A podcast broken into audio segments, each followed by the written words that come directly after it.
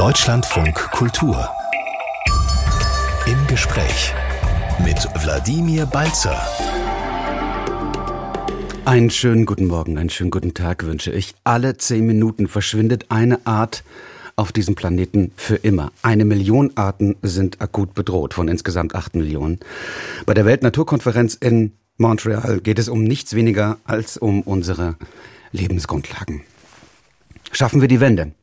Retten wir die Artenvielfalt? Das ist unsere Frage. Vor allem, wie können wir es tun? Wie retten wir die Artenvielfalt angesichts des Artensterbens, angesichts des Zurückgehens der Biodiversität aus Anlass des Weltnaturgipfels? Das ist unser Thema in den nächsten zwei Stunden hier bei uns im Deutschlandfunk Kultur.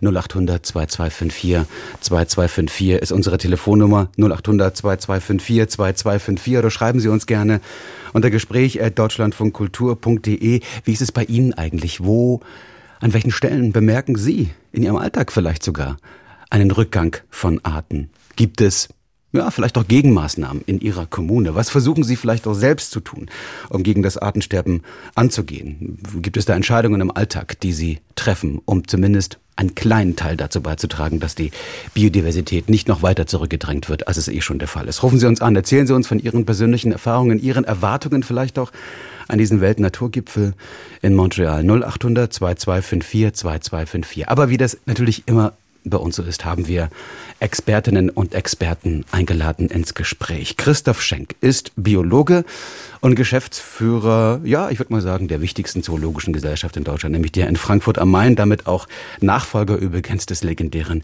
Bernhard Grzemek. Und er ist über Internetleitung mit uns verbunden. Schönen guten Morgen, Herr Schenk. Einen schönen guten Morgen. Ich freue mich sehr auf diese nächsten zwei Stunden mit Ihnen im Gespräch zu sein und natürlich mit den Hörerinnen und Hörern.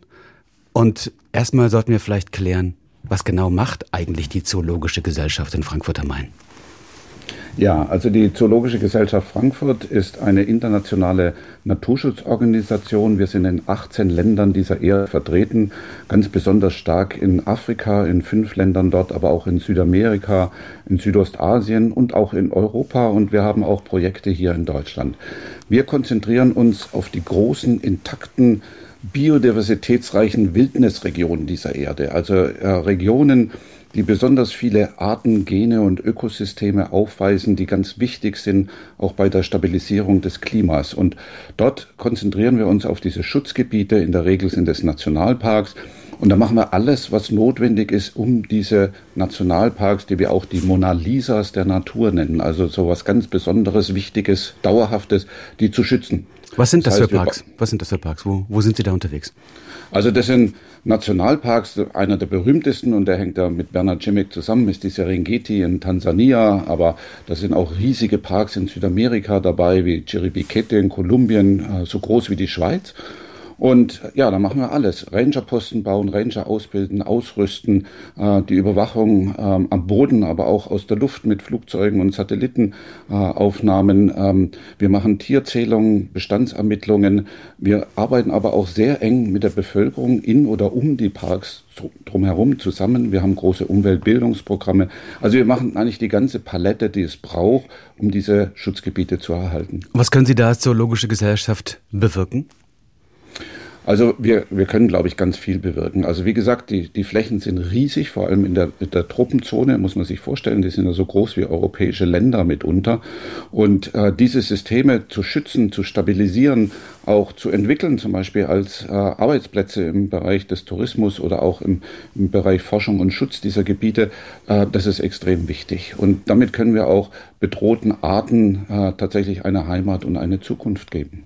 Und Sie sind ja jemand, der eben auch selbst viel Zeit verbringt oder verbracht hat, auch in diesen Nationalparks. Also ähm, schon vor vielen Jahren, das haben Sie mal erzählt, äh, waren Sie oder sind es auch immer wieder im peruanischen Regenwald und haben dort eine Art entdeckt, von der vorher noch gar nicht so richtig bekannt war, dass es sie zumindest in dieser Form gibt, nämlich ein Riesenotter. Der ist Ihnen irgendwie ans Herz gewachsen, ne?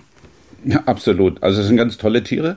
Äh, sind riesengroß, sagt ja der Name schon. Also größer wie der normale Bundesbürger, sage ich jetzt mal. Die sind nämlich fast zwei Meter lang und ähm, sind, sind überaus beeindruckend. und leben in Familiengruppen, haben ein ausgeprägtes Sozialverhalten, haben sogar Babysitter und sind eben sehr selten ähm, und sind wichtige Zeigerorganismen im Regenwald für völlig intakte Lebensräume. Mhm. Zeigerorganismen heißt, das sind so äh, Indikat Indikatoren, an denen man erkennt, ähm, ob ein Ökosystem funktioniert oder nicht? Genau, genau.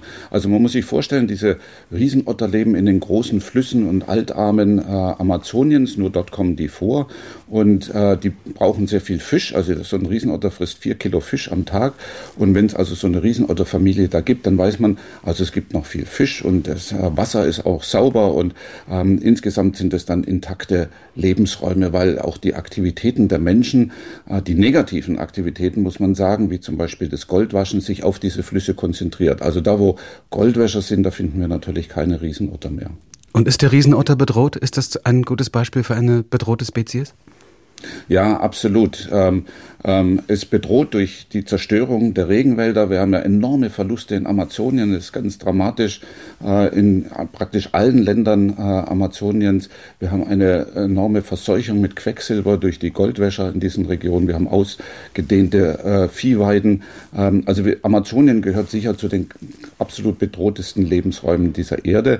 Was beim Riesenotter noch ein bisschen speziell ist, ist, dass der mal ganz stark bejagt wurde für den internationalen Pelzhandel. Und das war so in den in den äh, 70er, 60er, 70er Jahren des vorhergehenden Jahrhunderts und das konnte man zum Glück einstellen. Also der Handel mit diesen Fällen ist verboten und der Riesenotter wird auch nicht mehr gejagt. Aber dann sieht man schon, wenn die Lebensraumzerstörung fortschreitet, dann können sich auch solche Bestände eigentlich kaum erholen. Gibt es noch andere Tierarten, die Ihnen vielleicht, also es ist natürlich schwierig für einen Zoologen jetzt ein paar rauszupicken, aber andere Tierarten, die Ihnen ganz besonders ans Herz gewachsen sind, die müssen jetzt gar nicht im Amazonas-Regenwald sein, die können auch in Deutschland sein oder irgendwo anders auf der Welt?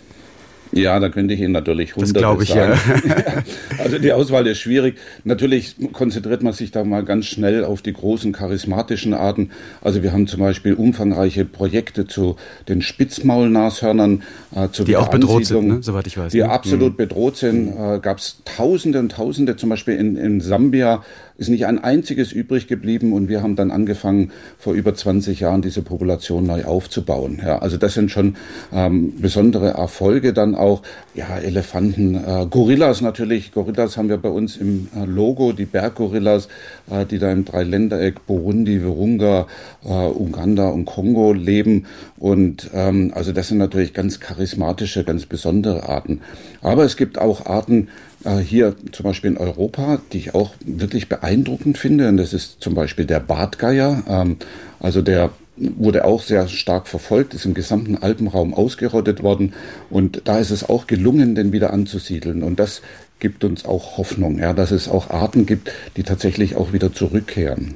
Das versuchen wir auch ein bisschen Hoffnung zu verbreiten, wenn es irgendwie möglich ist, auch wenn die Lage wirklich sehr schwierig ist und nicht unbedingt hoffnungsvoll, wenn man sich so ein bisschen auch diesen Weltnaturgipfel in Montreal anschaut. Darüber reden wir noch, was Sie persönlich davon erwarten. Sie haben ja auch schon eine Frankfurter Erklärung veröffentlicht mit anderen Wissenschaftlerinnen und Wissenschaftlern, wo Sie bestimmte auch politische Forderungen stellen, aber zum Beispiel auch an modernes und nachhaltiges äh, Wirtschaften. Darüber wollen wir noch reden, was getan werden muss, was getan werden sollte, politisch, gesellschaftlich, aber eben auch wirtschaftlich, um das Artensterben aufzuhalten und was es letztlich auch bedeutet, das Artensterben. Das ist ja äh, nicht nur irgendwie etwas äh, äh, Exotisches und vielleicht persönlich Trauriges, sondern ist ja offenbar auch sehr wichtig für Ökosysteme und letztlich auch für die Existenz des Menschen auf diesem Planeten. Und wir sind natürlich noch äh, verbunden. Das freue ich mich, dass es jetzt auch technisch klappt. Äh, wir hatten noch ein paar Probleme. Jetzt sind wir verbunden mit Britta Linnemann. Sie ist äh, Biologin, also auch Kollegin von Christoph Schenk, Landschaftsökologin und Leiterin der NABO Naturschutzstation im Münsterland. Schönen guten Morgen, Frau Linnemann. Ja, guten Morgen in die Runde von mir auch. Ja, da sind wir miteinander hier im Gespräch. Ich freue mich sehr auf diese nächsten zwei Stunden. Und äh, bei Ihnen ist es ja so, Sie leiten eine Naturschutzstation im schönen Münsterland. Da wird es vermutlich wenig Nashörner gehen, vermutlich auch keine Berggorillas. Aber es gibt bei Ihnen immerhin jetzt nicht direkt bei Münster, aber schon so ein bisschen, sag mal, im weiteren Bereich Flamingos. Wie kommt das denn? Ja, die Flamingos, die sind tatsächlich auch im Münsterland, ähm, wie auch immer hingekommen. Man weiß es, glaube ich, gar nicht so genau. Die betreuen die Kollegen von der Biostation Zwilbreck im, im, an der niederländischen Grenze. Und diese Flamingos, ähm, ja, es könnten, sind ein paar europäische dabei, aber ein paar südamerikanische, soweit ich weiß. Und ganz sicher ist es nicht, aber sie fühlen sich da schon seit vielen Jahren wohl und reproduzieren und sind natürlich auch eine tolle Augenweide und eine kleine Touristenattraktion hm. dort. Das ist, soweit ich weiß, die nördlichste Kolonie von Flamingos überhaupt, oder? Gibt es noch welche ja, nördliche? Genau. Mhm. So, soweit ich weiß nicht, genau. Muss einem das Sorgen machen in Sachen Klimawandel? Ja, ich glaube, dass ähm, ganz viele Organismen sich ähm, ja in, ihrer, in ihren Arealen in Zukunft ähm, verschieben werden. Das merkt man an ganz vielen Arten, auch deutlich kleineren, die man vielleicht gar nicht so auf dem Schirm hat, so Insekten und ähnliches.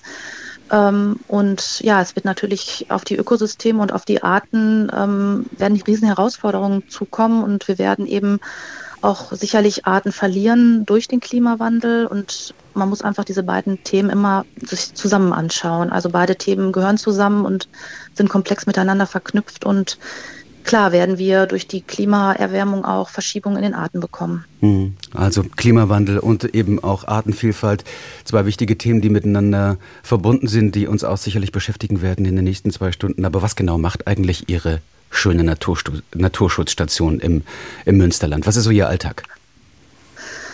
Ja, unser Alltag ist, ähm, dass wir eine biologische Station sind, die nach dem Förderkonzept der biologischen Station in Nordrhein-Westfalen auch gefördert wird und darüber hinaus auch ein NABU-Regionalzentrum, also eine vom Naturschutzbund ein, ein kleines Unterzentrum. Und wir haben ganz, ganz viele tolle Leute, die bei uns arbeiten, fast 40 Menschen, die bei uns aktiv sind und wir machen ganz vielfältige Projekte. Vom ganz einfachen ähm, Pflegen von Laubfroschgewässern zum Beispiel, ganz viel praktische Landschaftspflege mit jungen Menschen. Wir haben zum Beispiel acht junge Freiwilligendienstlerinnen, die bei uns und Dienstler, die bei uns ein Jahr, Jahr nach der Schule freiwillig eben im, äh, hauptsächlich in der Biotoppflege unterwegs sind, jeden Tag rausfahren bei Wind und Wetter. Ich habe aber auch ähm, insgesamt 18 wissenschaftliche Mitarbeiterinnen und Mitarbeiter als Kollegen, die sich in allen möglichen Bereichen engagieren, in Forschungsprojekten, in Naturschutzprojekten, in Umweltbildung und wir sind sogar ein landwirtschaftlicher Betrieb mit ähm, Beweidungsprojekten. Hm, also wirklich viele Dinge, die Sie da, die Sie da tun. Ja. Und man kann sich, man kann sich eben auch als äh, interessierter Bürger bei Ihnen beraten lassen, wenn man etwas tun will in seinem kleinen Bereich, in seinem Garten oder ähm, in seiner Kommune. Genau, wir haben also immer ein offenes Ohr für ähm, Menschen, die sich bei uns melden. Und wir haben auch sehr, sehr viele Ehrenamtliche, die uns auch gerade bei den Beratungstätigkeiten unterstützen, ähm, die wir dann eben entsprechend auch ja, mitnehmen, ausbilden, schulen. Und natürlich machen das aber auch unsere Kolleginnen und Kollegen vor Ort.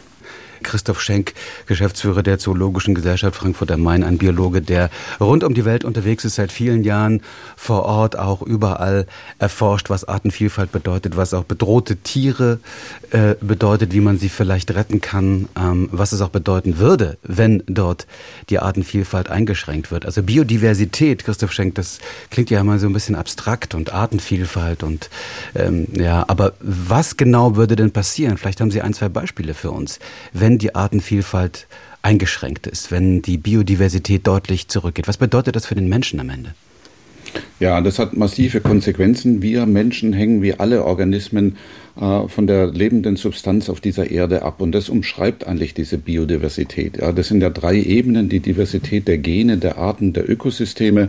Das, auch das ist nicht so ganz einfach verständlich. Also es sind nicht nur die Arten, sondern das ist vor allem das Zusammenspiel der Arten miteinander. Also das, was wir eigentlich auch als das Netz des Lebens bezeichnen. Und wenn wir aus einem Netz einzelne Maschen durchschneiden, dann äh, wird dieses Netz immer instabiler. Und das ist das, was wir auch momentan sehen mit diesem massiven Artenverlust. Und ich gebe Ihnen mal ein Beispiel. Drei Viertel aller Nutzpflanzen der Menschheit werden von Insekten bestäubt. Also Insekten sind extrem wichtig. Und jetzt gibt es eben Studien, die aufgezeigt haben, auch in Deutschland, wie wir einen massiven Rückgang der Insektenbiomasse haben. Nämlich in 30 Jahren hat man gefunden, dass in bestimmten Studiengebieten diese Biomasse der Insekten um 75 Prozent abgenommen hat. Also das würde tatsächlich, wenn das jetzt so weitergeht, weltweit uns in eine massive Hungerkrise treiben. Und ähm, so dramatisch ist es. Und das sehen wir aber natürlich bei vielen anderen Bereichen auch. Also wir wissen zum Beispiel, dass äh, artenreiche, intakte Mischwälder deutlich mehr Wasser zurückhalten äh, wie ähm, Fichtenmonokulturen und äh, die viel weniger Arten haben. Und das kann zum Beispiel ganz bedeutend sein bei diesen Starkregenereignissen, die wir auch hier erleben. Und aber die, die große Dramatik äh, findet tatsächlich in der Tropenzone statt. Wir haben auf 20 Prozent der Erdoberfläche haben wir 80 Prozent der Arten und es konzentriert sich dort in der Tropenzone. Und also da, da ist deutlich mehr Vielfalt als bei uns zum Beispiel. Ja? Äh, genau, mhm. genau. Und, und deswegen ist das so wichtig und äh, deswegen müssen wir das erhalten für die Funktionalität dieser Erde. Und ähm, alles, wovon wir leben, also von der Luft, von dem Wasser, ähm, selbst Medikamente, 70 Prozent der Inhaltsstoffe unserer Medikamente entstammen aus dem Pflanzenreich. Ja? Also Gesundheit, alles hängt davon ab. Und man kann das vielleicht ein bisschen äh, sich mehr vorstellen, wenn man jetzt denkt, okay, ab morgen habe ich kein sauberes Wasser mehr, nur noch verschmutzte Luft, nicht mehr ausreichend ähm, zu essen ähm, und kann auch meine Krankheiten nicht mehr behandeln dann muss man sich vorstellen, würde das ein außerordentlich schmerzhaftes, dramatisches und dann wirklich sehr, sehr kurzes Leben von wenigen Tagen werden. Mhm. Und da kann man sich so ein bisschen vorstellen, was passiert, wenn man diese Biodiversität der Erde weiter reduziert. Was sind die Hauptgründe dafür, dass diese Biodiversität zurückgeht? Ja, es ist die, die Übernutzung der natürlichen Ressourcen durch den Menschen. Das findet sehr vielfältig statt. Inzwischen dominiert der Mensch 60 bis 70 Prozent der Erdoberfläche, also gigantisch. Und in den Meeren sieht es auch nicht besser aus. Da haben wir eine massive Überfischung. Also ähm, 70 Prozent der Fischpopulation äh, der äh, Untersuchten sind, sind gefährdet durch die Überfischung. Wir haben eine massive Verschmutzung. Äh, wir gehen davon aus, dass in wenigen Jahrzehnten wahrscheinlich schon mehr Plastik in den Meeren schwimmt wie Fischbiomasse. Ähm, an Land haben wir die Zerstörung der natürlichen Lebensräume. Da ist natürlich die Landwirtschaft äh, ganz besonders gefragt. Äh, ähm, aber auch die Versiegelung, äh, auch hier wieder ein Beispiel aus Deutschland. Wir versiegeln pro Tag 50 Hektar. Ähm, also die verlieren wir dann einfach. Und das passiert aber natürlich auch weltweit. Ähm, und also es ist die Übernutzung es ist die Verschmutzung, ähm, ist die Zerstörung ähm, der Böden und äh, der Ökosysteme. Das sind die großen. Treiber beim Verlust der Biodiversität. Bei einzelnen wenigen Arten ist es auch der Handel oder die Jagd. Ja, aber ähm, das Große ist tatsächlich die Zerstörung der Lebensräume. Britta Lindemann, das, was wir gerade von Christoph Schenk gehört haben, wie zeigt sich das konkret zum Beispiel im Münsterland? Ja, bei uns im Münsterland sind wir ja sehr konkret wirklich in Flächen unterwegs. Also in, ähm, im Bereich Warendorf und Münster sind wir die betreuende biologische Station und da gibt es ganz, ganz viele Beispiele, ähm, die ich da direkt anknüpfen kann. Ähm, ein Beispiel, wo wir uns relativ intensiv mit beschäftigt haben, ist zum Beispiel der Vogel Kiebitz. Jeder, der, ich sag mal, ein bisschen lebensälter ist, wird sich daran erinnern, dass der Kiebitz bei uns vor Jahrzehnten noch in großen Mengen in der Landwirtschaft, auf den landwirtschaftlichen Flächen, auf Wiesen und auf Äckern unterwegs war. Der Kiebitz ist ein Bodenbrüter und füttert seine Jungen mit Insekten. Und ähm, Herr Schenk hatte ja gerade auch schon den Hinweis auf das Insektensterben gegeben und auf, auf die Intensivierung unserer Nutzung. Und beim Kiebitz kann man das sehr, sehr schön sehen, dass ähm, für den Kiebitz es ähm, wirklich kurz vor zwölf ist. Also die Bestände brechen landesweit in Nordrhein-Westfalen, aber auch bundesweit extrem ein. Und das ist natürlich nur eine, eine Charakterart, eine Zeigerart, die ähm, dafür steht, dass eben ja diverse Lebensräume in unserer Landschaft verloren gehen, wo dann eben für die Küken die entsprechenden Nahrungsgrundlagen da sind. Und ähm, natürlich werden auch Gelege zerstört bei der Bodenbearbeitung, aber wir haben ähm, unter verschiedene Untersuchungen gemacht und das zeigt, dass der Gelegeschutz alleine eben auch nicht den Kiebitz retten wird. Was heißt das Gelegeschutz? Was bedeutet das? Also, dass man eben die Gelege zum Beispiel auf den Ackerflächen markiert und die Landwirte dann die Chance haben, die auch zu finden und drumherum zu fahren. Das heißt, die Gelege können dann zum Schlupf kommen, die Küken können schlüpfen. Also Nester würde ich das jetzt mal so simpel ausdrücken. Ja, mhm. genau. Mhm. Nester, ja, genau. ähm, Nester kann man, genau, das sind Bodenbrüter. Das ist wahrscheinlich sehr ungenau, aber ich nehme jetzt mal diesen Nein, Begriff. Ist, schon, ist schon genau richtig. ähm, und ähm, wir haben eben Untersuchungen gemacht, ähm, auch bundesweit mit weiteren Projektpartnern, dass dann eben es aber nicht reicht, dass die Küken zum Schlupf kommen, sondern dass dann auch die Küken einfach genug zu fressen finden müssen. Und ähm, natürlich spielt auch das Thema Prädation eine Rolle, also im Prinzip ähm, Beutegreifer, die dann diese Küken auch mal auffressen. Aber wenn Küken fit sind und ausreichend Deckung und Nahrung haben, können sie eben sehr gutes Feindverhalten machen. Das heißt, das Thema Prädation ist dann eben nicht so hm. problematisch und wir können eben die Küken, die können wirklich flügge werden. Und ähm, wir finden teilweise wirklich auf den Flächen verhungerte Kiebitzküken und das ist natürlich sehr dramatisch. Und das Thema Trockenheit spielt da auch eine ganz, ganz große Rolle. Das sind ähm, ja, Arten, die gerne im Boden stochern, wo ja. man dann das Thema Klimawandel wieder hat. Also ja, feuchte Senken sind beliebt, hm. genau. Also das ist so ein, so ein Paradebeispiel dafür, mit dem wir uns auch sehr viel beschäftigt haben, wo wir auch sehr im engen Austausch mit der Landwirtschaft sind und da auch gemeinsam nach guten Lösungen suchen. Und ähm, genau, das ist aber etwas, wo man eigentlich die Möglichkeiten hätte, also wo alle, alle Maßnahmen auf dem Tisch liegen, die man machen könnte, die werden aber aus verschiedensten Gründen leider nicht genutzt. Mhm, und überall das, tatsächlich ja. ein Problem der, der Bezahlung des Geldes der Gesellschaft. Ja, also eine Übernutzung auch der Flächen ähm, und äh, viele andere Faktoren auch. Eine Einschränkung der Lebensräume von Tieren, aber auch von, von Pflanzen. All das äh, spielt eine große Rolle, auch auf dem Weltnaturgipfel in Montreal. Wie retten wir die Artenvielfalt? Das ist unsere Frage heute Vormittag mit Christoph Schenk äh, und Britta Lindemann, zwei Biologen, die versuchen jeweils auf ihrem Gebiet einiges zu tun, um die Situation zu verbessern. 0800 2254 2254 sind unsere Telefonnummer und die hat Erik Kuhnen aus Holzerath gewählt. Schönen guten Morgen. Ja, guten Morgen. Wo ist das schöne Holzerrad? Helfen Sie uns. Ähm, das ist in Rheinland-Pfalz, ähm, an der Grenze zum Saarland schon fast, bei Hermeskeil, Trier, da die Gegend, ähm, ja, Hochwald, Hunsrück. Wir sind gespannt, was Sie uns zu erzählen haben. Ja, also für mich war es eher so eine, ein erschreckender Moment. Ich bin durch Zufall in die Gemeinderatssitzung äh, gegangen eigentlich wegen einem anderen Thema, aber dann kam es dazu, dass der Förster einen ähm, Vortrag gehalten hat in Bezug auf äh, Waldmanagement und die Fördermaßnahmen vom Bund, ähm, wo dann zwölf Punkte berücksichtigt werden müssen. Und ähm, schlussendlich hat er halt davon abgeraten, weil diese zwölf Punkte einen äh, knebeln würden und es dazu führen könnte, dass man weniger Brennholz verkaufen kann. Also die Gemeinde verdient ja Geld, indem das Brennholz verkauft wird und ähm, in den zwölf Punkten war halt, dass bestimmte bestimmte Bäume stehen äh, bleiben sollten, die dann extra für die Biodiversität ähm, quasi als Totholz dienen und weniger Fichten äh, hochgezogen werden. Und ähm, ja, er hat definitiv davon abgeraten. Und dann habe ich halt auch gefragt, das ist ja ein, also den Förster habe ich gefragt, es ist ja ein Plan für die nächsten 20 Jahre, um quasi die Biodiversität zu fördern.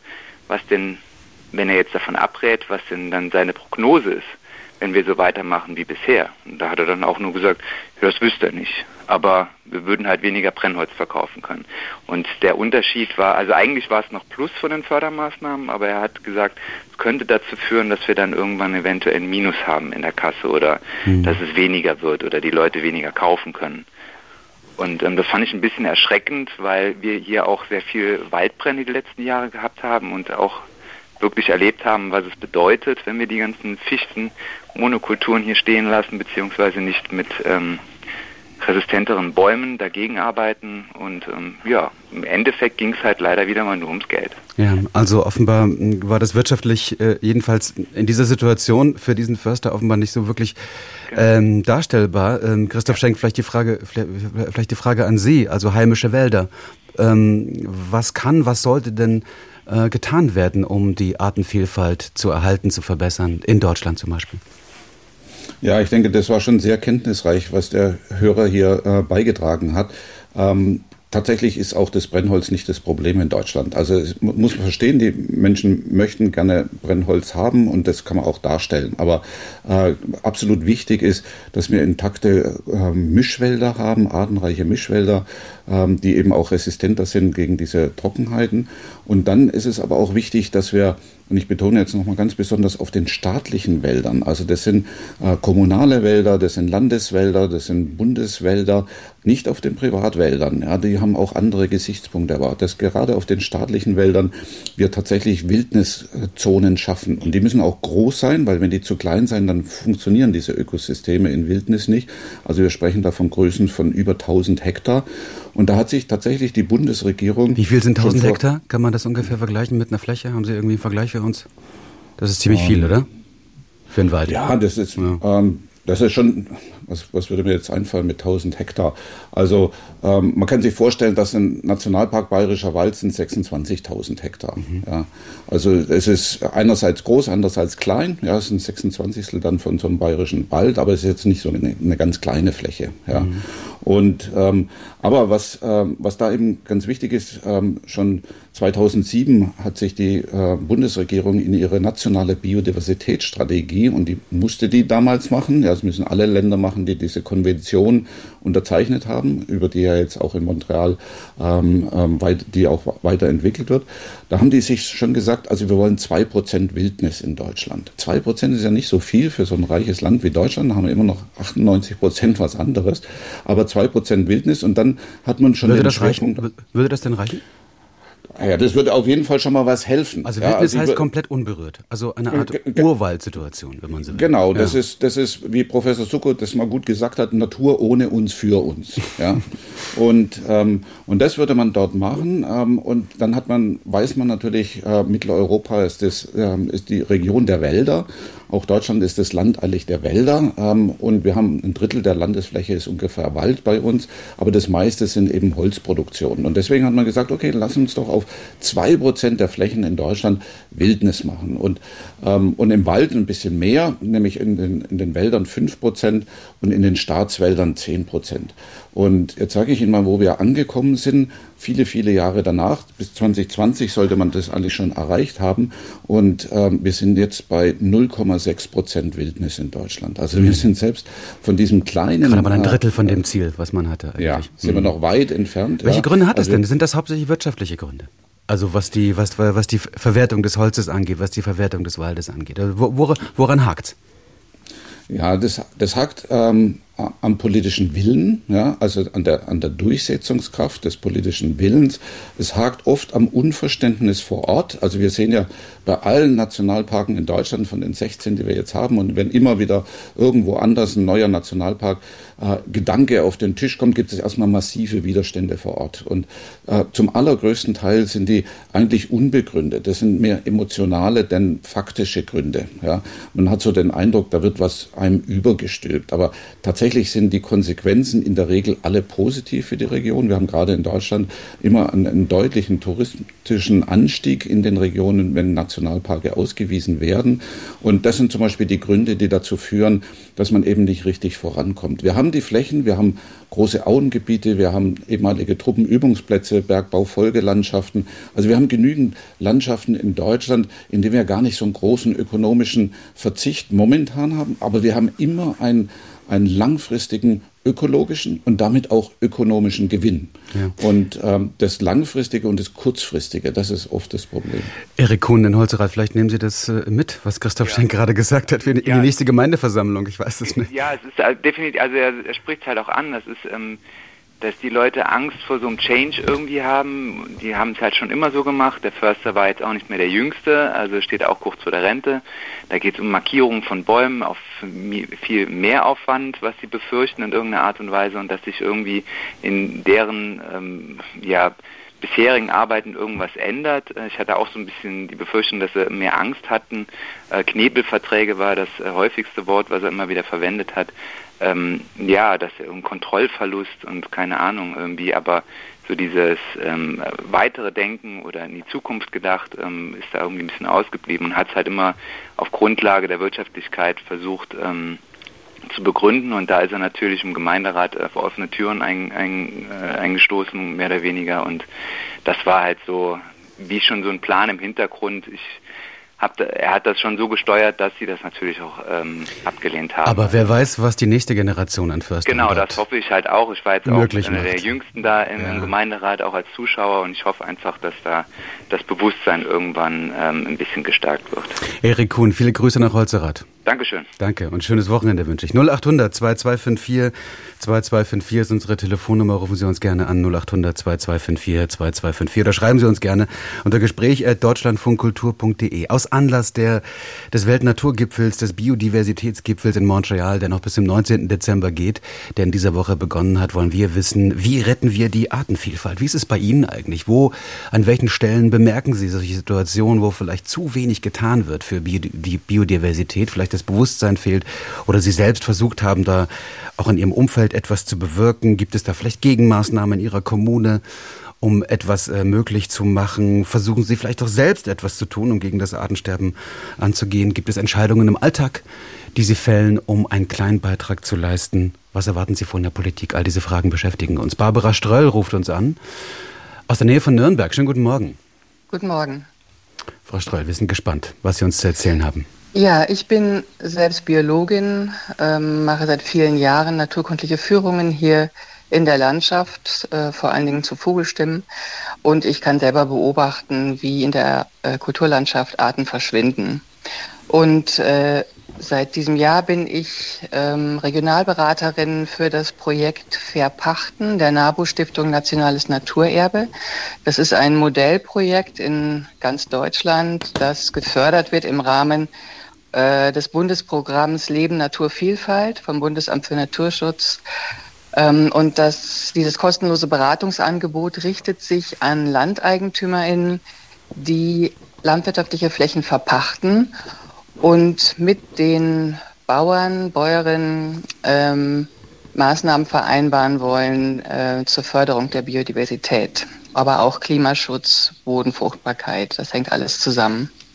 Und wie sieht genau. das dann konkret aus? Was sind das? Welche ersten Erfolge gibt es da schon?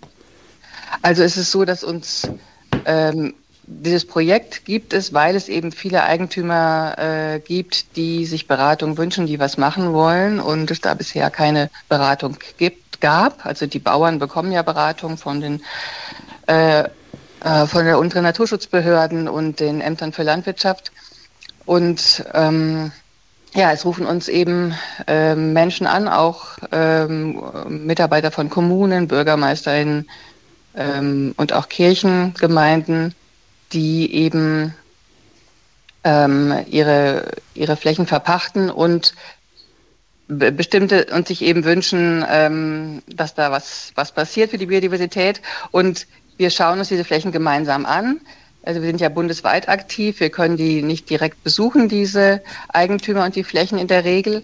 Aber wir schauen uns im Luftbild an, äh, wie sieht die Landschaft dort aus, was gibt es dort für Biotope und ähm, was wären da für Maßnahmen ähm, sinnvoll. Also zum Beispiel äh, kann man für den, wenn der Kiebitz äh, vorkommt in so dieser Landschaft, kann man zum Beispiel auch Maßnahmen vereinbaren wie Kiebitzfenster, äh, die es den Vögeln ermöglichen, äh, störungsfrei ihre Jungen aufzuziehen. Oder ähm, wir können ähm, vereinbaren, eine extensive Wiesenmaat, dass die Wiesen eben nicht viermal im Jahr gemäht werden, sondern nur zweimal und äh, im, im Frühjahr genug Zeit bleibt zwischen diesen Maatgängen für die Feldlerche auf dieser Wiese ihre Jungen aufzuziehen, ohne dass die Gelege zerstört werden. So etwas zum Beispiel. Oder wir können Blühstreifen äh, an Ackerrändern vereinbaren. Ähm, Genau, oder also vielfältige Fruchtfolgen zum Beispiel. Ja. Es gibt ja heute Äcker, äh, da werden ähm, im Wechsel Mais und Raps angebaut. Das kann ich hier beobachten. Und äh, eigentlich ist es sinnvoll, eine vielfältige Fruchtfolge ähm, einzuhalten. Also sechs verschiedene Feldfrüchte mit blühenden äh, Früchten, auch wie Klee zum Beispiel, so wie es im ökologischen Landbau auch äh, gemacht wird, sodass ähm, ähm, durch die Diversität auf den Äckern selber ähm, ähm, die Biodiversität eben im Boden und in der Umgebung auch gefördert wird. Das klingt wirklich nach sehr beeindruckenden Projekten. Jetzt stellen sich natürlich zwei Fragen. Äh, gibt es genug Landwirte in Ihrer Gegend, die da mitmachen? Und zweitens, inwieweit ist das auch wirtschaftlich dann letztlich darstellbar? Also ähm, es sind die Grundeigentümer, die verpachten und die sprechen die Landwirte an. Und wenn die Grundeigentümer das möchten, dass äh, sich was verändert, mhm. dann ähm, ja, müssen die Landwirte auch darauf eingehen und ähm, die äh, einigen sich dann eben und vereinbaren das in Pachtverträgen. Also es ist da eine äh, regelmäßige Nachfrage in ganz Deutschland bei uns. Also es passiert viel. Ähm, und wirtschaftlich ist das so, ich meine, es gibt natürlich äh, Grundeigentümer, Boden, äh, landwirtschaftliche Flächen sind Spekulationsobjekte. Es gibt Eigentümer, die äh, vor allen Dingen hohe Pachtpreise ähm, erzielen möchten. Und ähm, ich kann aber als Landeigentümer sagen, ich möchte vor allen Dingen Nachhaltigkeit sichern, ich möchte die Bodenfruchtbarkeit sichern und ich komme dem Landwirt da entgegen. Insofern kann das allein durch die Pachtpreisgestaltung wirtschaftlich sein.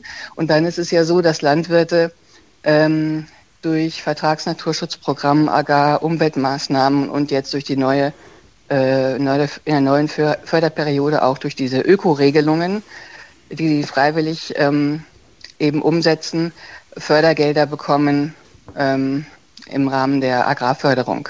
Also da gibt es die solche Maßnahmen ja. also fördern, ja. Ja, da gibt es offenbar einige, einige Möglichkeiten, Britta Lindemann. Ja. Das ist ja äh, praktisch äh, Kollegin von Ihnen hier, Barbara Ströll, was sie da, äh, was sie da in Bayern macht. Also ähm, da gibt es einige Möglichkeiten, zum Beispiel mit äh, Menschen, die Flächen verpachten, mit äh, äh, vielleicht Fördermitteln und vielem anderen mehr. Machen Sie auch diese, diese Erfahrungen?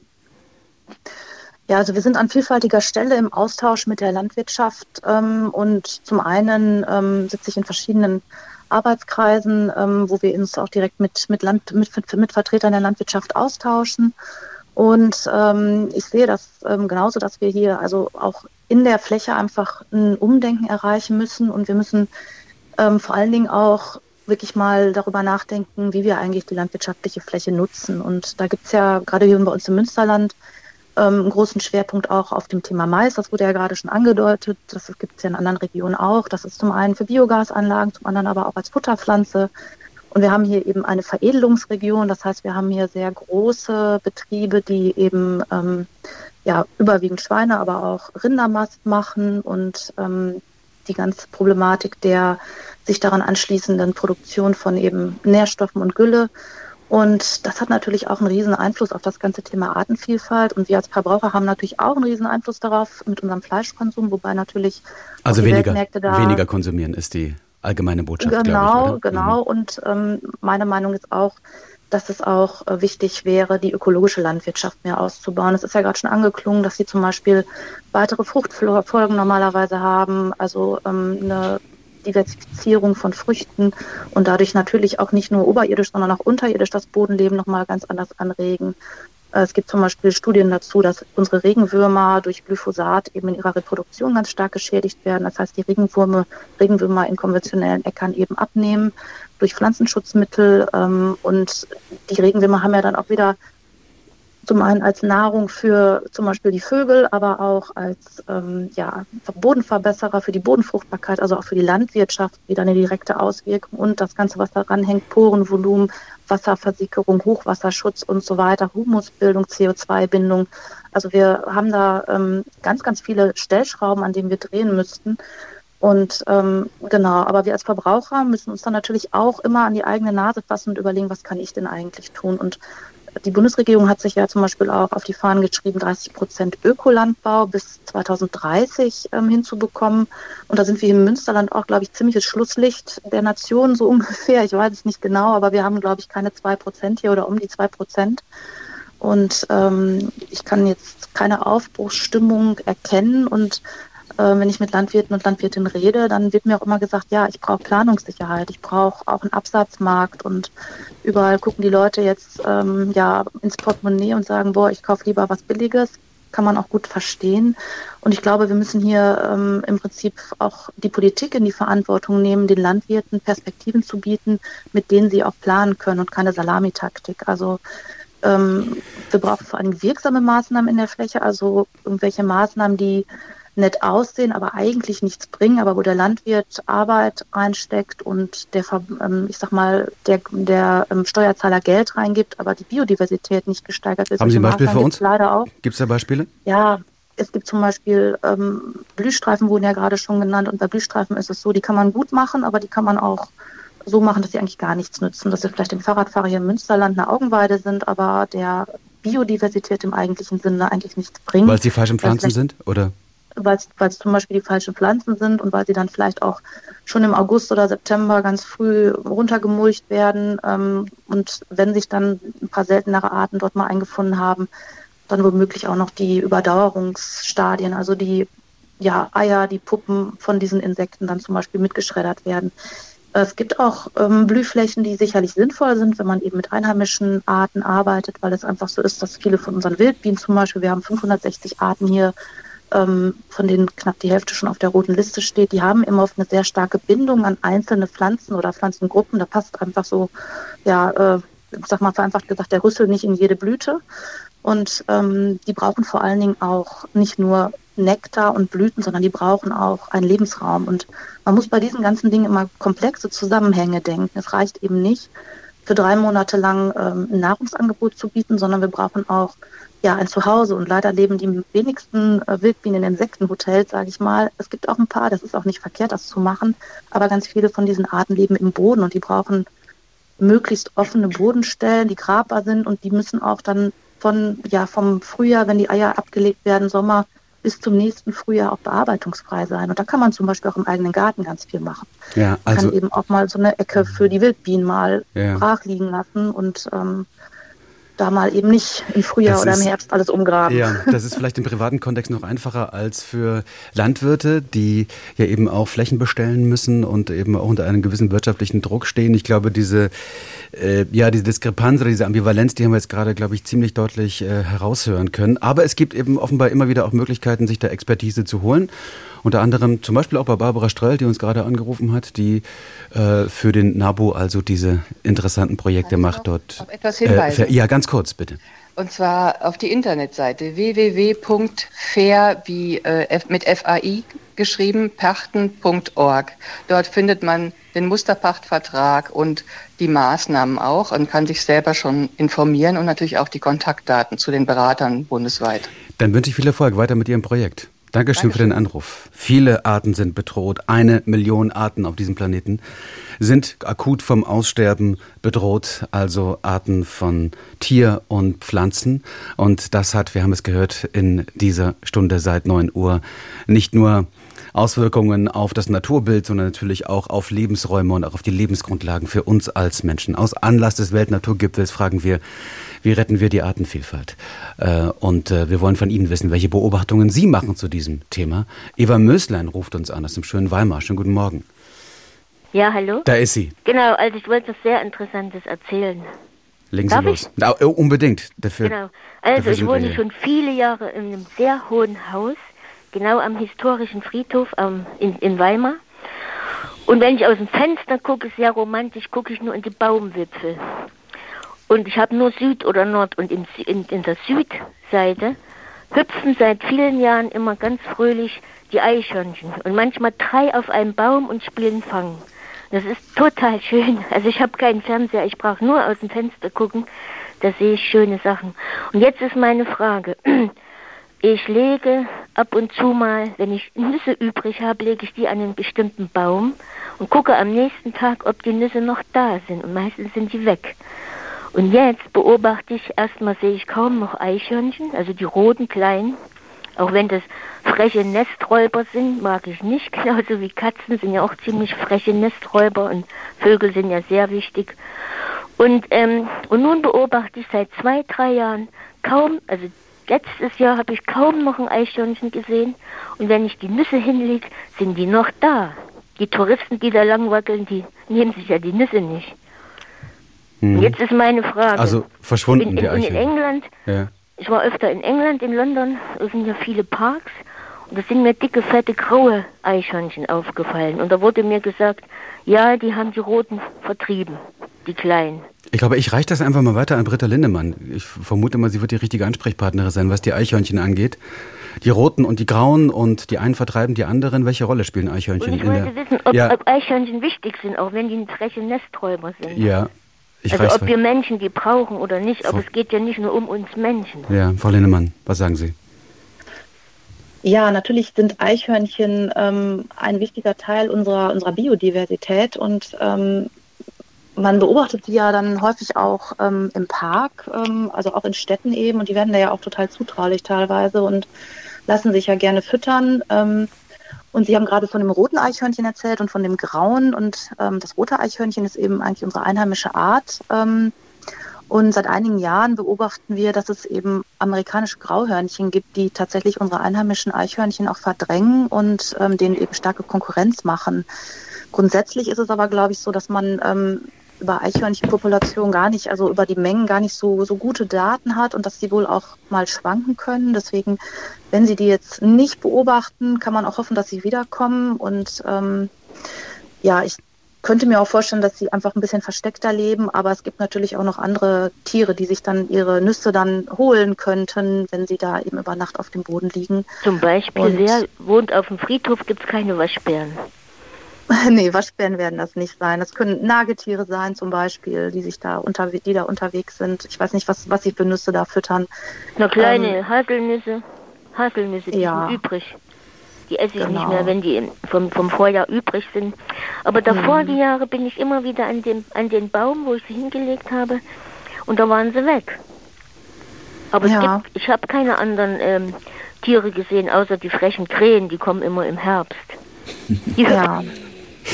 Na gut, was heißt frech? Das gehört vielleicht irgendwie zu den, zu den Naturgegebenheiten immer dazu, ne? dass man so ein bisschen sich holt, was man, äh, was man dann braucht. Aber was ist denn eigentlich nur mit den Eichhörnchen? Also man, nach meinem Eindruck ist es auch so, gerade in den Städten ähm, sind es, ist das ein, ein komplett subjektiver Eindruck, dass es mehr geworden ist, Frau Lindemann?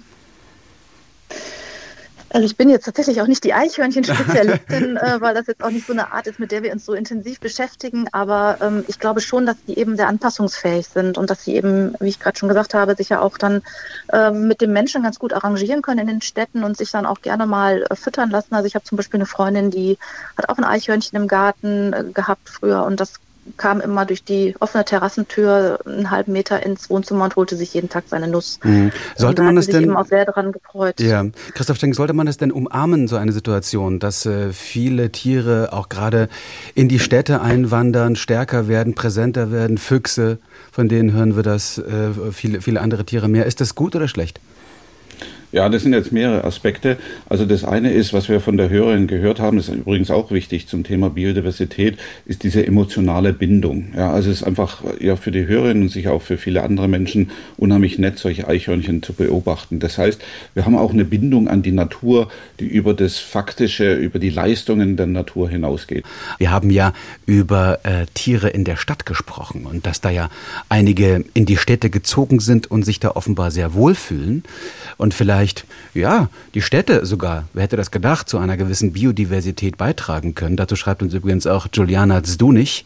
Derzeit bieten Städte, schreibt sie hier per E-Mail, derzeit bieten Städte mehr Nahrungsmöglichkeiten für viele verschiedene Tierarten als Agrarlandschaften, wo Monokulturen oder Pestizide vorherrschen. Also sind Städte ein guter Ort für Biodiversität. Christoph Schenk. Ja, das ist ein interessanter Aspekt, der sich jetzt immer mehr herausstellt und der ist aber eigentlich nicht der positive für die Städte, sondern der extrem negative für das Umland. Also so muss man es eigentlich betrachten. Also wenn, wenn Tiere äh, in die urbanen, vom Menschen völlig überprägten Landschaften der Städte äh, einziehen und dort bessere Lebensbedingungen finden wie in den natürlichen Lebensräumen außerhalb der Städte, dann ist es natürlich außerordentlich äh, besorgniserregend, was denn da draußen passiert. Nichtsdestotrotz haben Städte natürlich auch eine Funktion äh, beim Schutz der Biodiversität. Es wird auch immer wichtiger in der Kombination mit dem Klimawandel. Von Lindemann hat es ja schon erwähnt. Biodiversität und Klima hängen ganz eng miteinander zusammen. Diese Städte heizen sich enorm auf. Also wir brauchen unbedingt Pflanzen in den Städten. Und äh, ja, wenn man dann auch noch natürliche Arten wählt, dann ähm, tragen diese Städte natürlich auch ähm, zur Erhaltung der Biodiversität bei. Aber das rettet uns nicht. Ja, also das ist ein Aspekt, der ist auch wichtig für die Bewohner der Städte, wie wir das auch gerade aus Weimar gehört haben äh, mit den Eichhörnchen. Ähm, und äh, das ist auch gut und da kann man auch viel tun und viele Menschen leben in den Städten, deswegen kann man da auch viel tun. Aber wie gesagt, ähm, also retten tut uns das nicht und ich glaube, wir haben ja jetzt auch viel über Deutschland gesprochen, innerhalb von Deutschland. Aber was wir nicht vergessen dürfen, ist, der große Fußabdruck von Deutschland ist nicht in Deutschland, sondern der ist draußen in der Welt. Also wir haben einen ökologischen Fußabdruck, der liegt bei ungefähr 2,6, fast bei 3. Das heißt, wir übernutzen äh, das Dreifache der Fläche, die wir hier eigentlich haben, irgendwo anders auf der Welt. Und das ist eigentlich der dramatische Einfluss, den Deutschland auf dieser Welt hat. Hm. Was erwarten Sie eigentlich von dieser von diesem Weltnaturgipfel in Montreal. Was muss er, was kann er tatsächlich tun? Also dieser Weltnaturgipfel ist unglaublich wichtig. Er, er, wird wirklich entscheidend sein, weil es wird ja ein Plan für zehn Jahre aufgelegt. Und wenn man jetzt mal zurückguckt, die letzten äh, Jahrzehnte, der Weltbiodiversitätskonferenz, also der Staatengemeinschaft, was haben die da getan zur Erhaltung der Biodiversität, ist es unglaublich ernüchternd, äh, erschütternd, muss man sagen.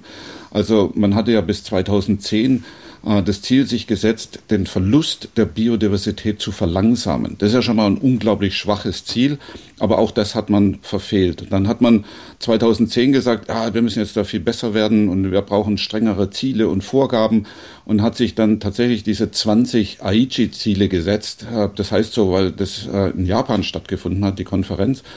Und dann hat man 2020 Bilanz gezogen. Da hätte ja diese Biodiversitätskonferenz stattfinden sollen, die erst jetzt mit zwei Jahren Verzögerung äh, in Montreal stattfindet. Covid hat das Ganze ausgebremst. Aber 2020 hat man sich mal diese angeschaut, was hat man denn von diesen 20 Zielen erreicht? Und ähm, das Dramatische ist, man hat nicht ein einziges Ziel erreicht. Also man ist weit, weit hinterher. Und man hat auch, denke ich, in der Gesellschaft, in der Politik, in den Unternehmen die Dramatik der Situation noch nicht erkannt. Also es geht wirklich tatsächlich um das Überleben von uns und das nicht in 150, 200, 300 Jahren, sondern schon von uns selber, unseren Kindern, unseren Enkeln. Und wir merken überall, wie der Klimawandel, wie der Verlust der Arten immer massiver unser Leben beeinträchtigt und wir immer weniger selber entscheiden können, wohin eigentlich die Reise geht. Also die Menschen im Ahrtal zum Beispiel konnten ja nicht entscheiden, ob jetzt ihr Haus verschont bleiben soll oder nicht. Ja. Und das heißt, uns wird die, Enthand die Handlungsmöglichkeiten immer mehr aus der Hand genommen. Wir machen das selber. Und deswegen ist es ganz wichtig, dass dieser Gipfel ein Erfolg wird. Ähm, die Prognosen sind leider nicht so sonderlich gut. Aber zu was muss dieser Gipfel erreichen? Also gibt es so ein paar ganz wichtige übergeordnete Ziele und ich nenne die mal ganz kurz, äh, vielleicht so die, die fünf wichtigsten. Also das erste ist, wir brauchen mehr Schutzgebiete. Wir brauchen 30 Prozent Schutzgebiete an Land und in den Meeren. Das ist so also eine jeweils 30 Prozent das genau, der Wasseroberfläche genau. und jeweils und dann 30 Prozent der Landoberfläche sollten Schutzgebiete sein. Also da, genau. wo nicht gewirtschaftet wird, wo nicht genutzt wird. Ja, also da, da muss es strenge Schutzgebiete geben, wo gar nichts gemacht wird, also gar nicht genutzt wird. Aber das wird nicht die ganzen 30 Prozent sein, vielleicht 10. Ja. Und in anderen wird man äh, nutzen, aber nachhaltiger nutzen, wie wir das jetzt tun. Ja.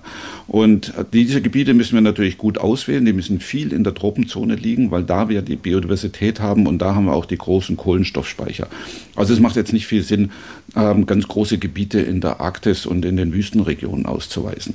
Also das ist das Erste der, vielleicht noch zum Vergleich, wo wir da hin müssen. Also wir sind jetzt bei, auf dem Land äh, bei ungefähr 16 oder 17 Prozent Schutzfläche. Wenn wir jetzt äh, den Beginn der Nationalparke Yellowstone vor 150 Jahren nehmen, das heißt, wir haben in 150 Jahren 17 Prozent geschaffen, wollen jetzt in acht Jahren die Verdopplung schaffen. Also das ist schon eine, eine unglaublich wichtige und große und schwierige Aufgabe. Aber ähm, auch hier wieder der Vergleich zum Klimawandel.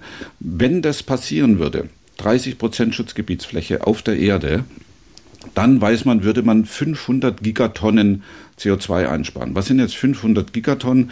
Das sind die Emissionen von 100 Jahren und jetzt nicht vielleicht, wie man denkt, von Liechtenstein, nein, sondern von den Vereinigten Staaten von Amerika. Also so viel würde man an Kohlenstoff äh, im System lassen. Und dann hat man nochmal untersucht, was würde das denn für die Arten bedeuten? Und dann hat man herausgefunden, dass in den Kalkulationen ähm, acht von zehn Arten damit gerettet werden können. Also wir würden extrem viel erreichen für Biodiversität und für Klima. Da hake ich mal ein an der Stelle, da hake ich mal ein an der Stelle, weil wir wahrscheinlich nicht alle Punkte jetzt tatsächlich durch, durchdeklinieren können, aber es geht ja auch um das Wirtschaften. Das, da stellen sich ja auch viele Menschen die Frage, da gibt es auch einige, einige E-Mails dazu, ähm, wie lässt sich das letztlich auch was das Wirtschaften angeht, äh, etwas tun für Biodiversität, was eben, ja, also das berühmte billige Schweinefleisch im Discounter ähm, und äh, vielleicht die teureren Ökoprodukte. Also ähm, inwieweit muss sich das Wirtschaften auch verändern? Wie weit muss sich der Markt verändern? Wie weit müssen sich Preise verändern? Ja, das muss sich alles massiv verändern. Wir brauchen die ganz große Transformation. Also auf einer Erde mit begrenzten Ressourcen so weiterzumachen, wie wir das tun, mit einer kompletten Übernutzung, das kann nicht funktionieren. Das ist eigentlich für jeden logisch. Aber ähm, bei den, bei den Produkten, wenn wir da bleiben, also zum Beispiel beim ähm, billigen äh, Rindfleisch oder Schweinefleisch, also was wir da brauchen, das hört sich erstmal kompliziert an, ist es aber eigentlich gar nicht. Das ist die Internalisierung der externen Kosten. Was heißt das? Also das heißt, dass wenn ich jetzt so ein 100 Gramm äh, Rindfleisch für 1,79 beim äh, Discounter kaufe, ähm, dann sind da Kosten drin in der Produktion, aber das sind Kosten drin ähm, vom Gemeinwohl, also von den Böden, von den Pestiziden, von der Umweltzerstörung, von der CO2-Abgabe, die da gar nicht drin sind in dem Preis. Und wenn ich die da aber reinpacke, dann würde das natürlich gar nicht für diesen Preis verkaufbar sein, sondern das würde deutlich teurer werden. Äh, und dann würde man vielleicht wieder da hinkommen, wo wir mal vor 30, 40 Jahren waren, nämlich beim Sonntagsbraten. Ja, also, dass man so etwas viel mehr wertschätzt. Und natürlich müssen wir sowas auch sozial abpuffern. Aber in der Regel kann das funktionieren, denn wir hatten schon Zeiten, wo wir viel mehr unseres Gehalts für Lebensmittel aufgebracht haben. Ja. Und deswegen müssen wir diese Kosten, die entstehen bei allen Produkten, also ob das jetzt ein Computer ist oder, oder ein Kaffee oder ein Rindfleisch, die müssen internalisiert werden. Die Kosten, die Verluste am Gemeingut müssen im Produktpreis drin sein. Das greife ich mal, das greife ich mal auf und äh, ja, werfe das auch in die Runde und äh, würde mich freuen, wenn vielleicht äh, dieser oder jener dazu anrufen würde, ähm, ob äh, ja die Preise sich verändern sollten, ob äh, ja wir alle auch bereit sind, tatsächlich andere Preise zu zahlen oder vielleicht auch erwarten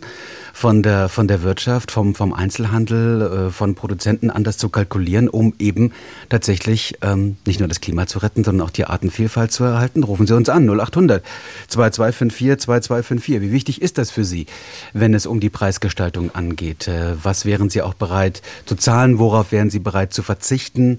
Ähm, was würden Sie erwarten? Wie sollten Preise zum Beispiel gestaltet sein? Wie retten wir die Artenvielfalt? Unser Thema heute Vormittag hier 0800 2254 2254 und es ruft an aus Würzburg Barbara Kohl. Schönen guten Tag oder ja, guten Morgen. schönen guten Morgen. Ja, also ich verfolge Ihre Sendung hochinteressant und mein Gedanke ist, also all das, was gemacht wird, ist ganz wichtig, aber ich glaube, äh, das wirklich zu stoppen, also unsere Zerstörung diesen Planeten, muss bei jedem Einzelnen anfangen. Das heißt also, die, die Menschheit ist ja immer noch der Meinung, sie ist Krönung der Schöpfung, wenn ich das mal so sagen darf.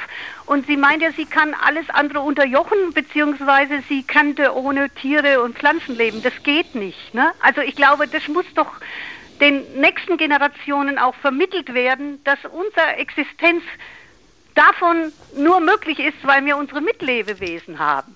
Und das kommt mir dann immer so ein bisschen zu kurz. Also das ist so ein, könnte man ja schon fast sagen, philosophisches Problematik, dass wir alle mehr oder minder uns nicht bewusst sind, dass wir nur hier existieren, weil wir unsere Mitlebewesen haben. Und ich meine, vielleicht die Frage, ich habe ich wohne zur Miete, ich habe einen kleinen Gatten, den ich pflege, da versuche, da mache ich natürlich alles, um mein Mitlebewesen das so nett wie möglich zu machen und wo ich wirklich in Wallung komme, wenn ich Nachbarn, Menschen höre, die Laubbäume im Garten stehen haben und sagen, dieser Baum macht Dreck. Das heißt, der Baum lässt ja seine Blätter fallen. Durch die Blätter haben wir auch erst einmal einen Humus, wo wir überhaupt unsere Lebensmittel anbauen können. Also lauter solche Sachen, kommen mir zu kurz. Ich, also ich bin jetzt Jahrgang 57, schon ein bisschen älter. Wir hatten das nicht in der Schule und ich glaube, heutzutage wird es auch nicht wirklich in Biologie oder wie das auch immer so heißt. Ja, ich greife das mal, äh, ich greife das mal auf, äh, Britta Lindemann, äh, die Leiterin der NABU Naturschutzstation im Münsterland in unserer Sendung. Äh, Sie haben ja viel auch mit, mit Jugendlichen äh, zu tun. Wie groß ist denn da das Bewusstsein für die Artenvielfalt? Ja, das Bewusstsein ist ganz, ganz unterschiedlich und ich gebe der Hörerin da recht, dass es ein extrem wichtiges Thema ist. Und wir sind ähm, auch unterwegs in der Bildung für nachhaltige Entwicklung. Da geht es natürlich um Naturschutz und Biodiversität, Klimawandel, aber auch noch um weitere Themen. Nachhaltigkeit umfasst ja eigentlich drei, drei Bereiche, Wirtschaft, Soziales und Ökologie. Und ähm, da versuchen wir eben vor allen Dingen junge Menschen auch ja ihre persönlichen Handlungsspielräume aufzuzeigen. Was habe ich, was kann ich denn tun? Was sind das für Konsequenzen? Und ich glaube, wie Sie auch schon gesagt haben, es ist so, wir haben eigentlich äh, ein Problem in unseren Köpfen. Dieses Thema, dass wir eben viel zu ordnungsbewusst sind, dass der Vorgartenrasen immer kurz gemäht werden muss und ähm, immer alles überall aufgeräumt werden muss und dass das Laub nicht liegen bleiben darf. Ich glaube, wir brauchen hier wirklich ganz, ganz viel Aufklärung und ähm, ich finde, man muss auch aufpassen, dass man eben nicht immer nur diesen Verzicht oder diese Änderungsforderung nach, nach vorne stellt, sondern auch den Gedanken, dass wir ja auch damit alle etwas gewinnen, wenn wir uns da umstellen. Wir gewinnen ja für uns alle eine viel lebenswertere Zukunft. Für uns, für unsere Kinder, für unsere Enkel. Der Schenk hat es ja gerade schon gesagt, das wird nicht erst in 300 Jahren auf uns treffen, sondern das kann man jetzt schon überall merken. Und ich glaube, dieses Thema Bildung und Aufklärung ist extremst wichtig. Deswegen sind wir da auch viel unterwegs und ähm, versuchen eben mit auch allen Altersgruppen ähm, diese Themen auch zu thematisieren. Und jeder kann was tun und jeder einzelne Schritt ist, ist wichtig. Mhm. Und es ist auch wichtig, eben die Politik auch dahin zu tragen, auch aktiver zu werden. Das muss natürlich genau. auch durch die Bevölkerung kommen. Ja, da würde ich auch gerne äh, noch ja. was ergänzen. Und zwar, also ich glaube, es ist ganz wichtig, dass wir die richtige Sprache finden, genau wie das Frau Lindemann gerade gesagt hat. Das ist eben nicht ein Verzicht, sondern es ist ein Gewinn. Es ist ein Gewinn von einer besseren, ökologischeren, gerechteren, schöneren Welt. Ähm, da muss die Reise hingehen. Und es sind auch nicht Kosten, die da auf uns zukommen mit Klimawandel und Biodiversität, sondern das sind Einsparungen auf Rechnungen, die mhm. viel teurer ausfallen werden. Ja. Und ich glaube, das ist ganz wichtig. Und dann brauchen wir alle drei. Wir brauchen die Politik, die muss den Rahmen vorgeben. Wir brauchen die Verbraucher, die müssen äh, wissen, was sie da überhaupt verbrauchen oder konsumieren und, und die müssen wählen. Ja. Und dann brauchen wir aber auch die Unternehmen, ja, weil die, auch die Unternehmen müssen wir in die Rechenschaft nehmen und auch bei den Unternehmen muss analysiert werden, welchen Einfluss haben sie denn auf diese Erde und auf die Ressourcen und das muss beziffert werden. Also da geht es nicht mehr nur um das Geld, also so eine Aktie eines Unternehmens darf nicht nur das Geld darlegen, sondern muss auch die sozialen und die Umweltfaktoren mit berücksichtigen und dann würden auch Unternehmen, genauso wie das Rind Rindfleisch ganz anders bewertet werden. Barbara Kohl in Würzburg, ich danke Ihnen sehr für den Anruf. Ja, bitteschön. Ja, Wiederhören. Viele Grüße. Und aus Hannover ruft uns an Ute Konczak oder Konzak. Weiß gar nicht, wie ich es aussprechen soll. Helfen Sie mir bitte. Schönen guten Morgen. Ja, guten Morgen. Konzak. Konzak, wunderbar. Ja, ähm, das ist ganz schön, dass ich jetzt anschließend was sagen kann. Und zwar, mm, mm, ja, wie fange ich mal an? Ähm, seit 20 Jahren ähm, bewirtschafte ich mit Unterstützung des Vermieters, der ähm, geerbt hatte. Und ich habe den alten Vermieter kennengelernt und der hat den im Erbe dann die Grundstücke geteilt, die ähm, zusammenlagen, eine von zwei Häusern. Und ich bin damals hierher gezogen äh, in ein Gebiet am Rande von Hannover, ähm, also wo angrenzend ein Landschaftsschutzgebiet ist. Und jetzt ist interessant, was sich in den 20 Jahren getan hat. Ähm, der alte Vermieter ähm, war ähm, im Stadtplanungsbereich tätig als Professor und dem war damals schon klar, dass das Insektensterben einen großen Faktor ausmachen würde ähm, in der Umweltzerstörung und hatte mich deswegen hier, weil ich ähm, Agrarwissenschaften ähm, studiert äh, habe, hineingenommen in äh, dieses Haus. Und ähm, ja, dann verstarb der und es ging halt darum, dass ich das eben immer so weitergeführt habe mit wenig Mähen der ähm, Grasfläche. Also es ist ähm, Bereich vielleicht von 500, 600, 700 Quadra Quadratmeter im, hinter den Häusern und einem breiten Vorgarten. Und die beiden Häuser waren zusammengelegt und über diese Jahre hinweg zogen natürlich Leute aus ähm, und neue ein. Und das Verständnis, ähm, dass das Ganze eben extensiv gehalten wird, äh, nahm immer mehr ab. Und die, ähm, die Haltung, das gehört uns und wir wollen das jetzt für unsere Partys haben, nahm immer mehr zu und vor allen Dingen so ein Gefühl, ähm, uns wird hier was weggenommen, obwohl der Garten gar nicht genutzt wurde, großartig. Das hat dann in den Jahren geführt, dass die beiden, ähm, die das geerbt haben, die nicht hier wohnen, ähm, ja, da gab es dann im Grunde genommen eine Trennung, die also vor kurzem vollzogen wurde. Das heißt, das Bewusstsein hat sich eher verschlechtert? Unbedingt. Ja, ja. Und im gleichen Maße das Landschaftsschutzgebiet. Wir haben ja einen Zugzug in Deutschland von über 10 Millionen Menschen. Und ähm, der, die, ähm, der Druck, der Freizeitdruck auf das Landschaftsschutzgebiet hat enorm zugenommen. Und Was würden Sie sich denn wünschen? Was würden Sie sich denn wünschen, dass das, ja, dass genau. das besser wird? Und ich habe jetzt also Gott sei Dank einen Vermieter, der das hier unterstützt. Ich habe den, Vor, den Vorgarten oder die Vorgärten damals aufgepflanzt, weil ich wusste, dass es eben so wahnsinnig heiß wird. Das hat enorm gute Wirkung für die Kühlung der Häuser und äh, gleichermaßen sehe ich drumherum, dass ganz viele Bäume absterben. Das sind also immer gegenläufige ähm, Tendenzen. Aber über diese ganzen Beobachtungen und auch den Zuzug von Tieren oder den Rest von Tieren, die jetzt sich noch hier auf, also nicht auf meiner, auf unserer Fläche halten, das ist schon immens zu sehen, wie Tiere eben wahrnehmen, da ist jetzt noch ein Restbiotop, in dem wir leben können. Das ist unser Habitat. Ne?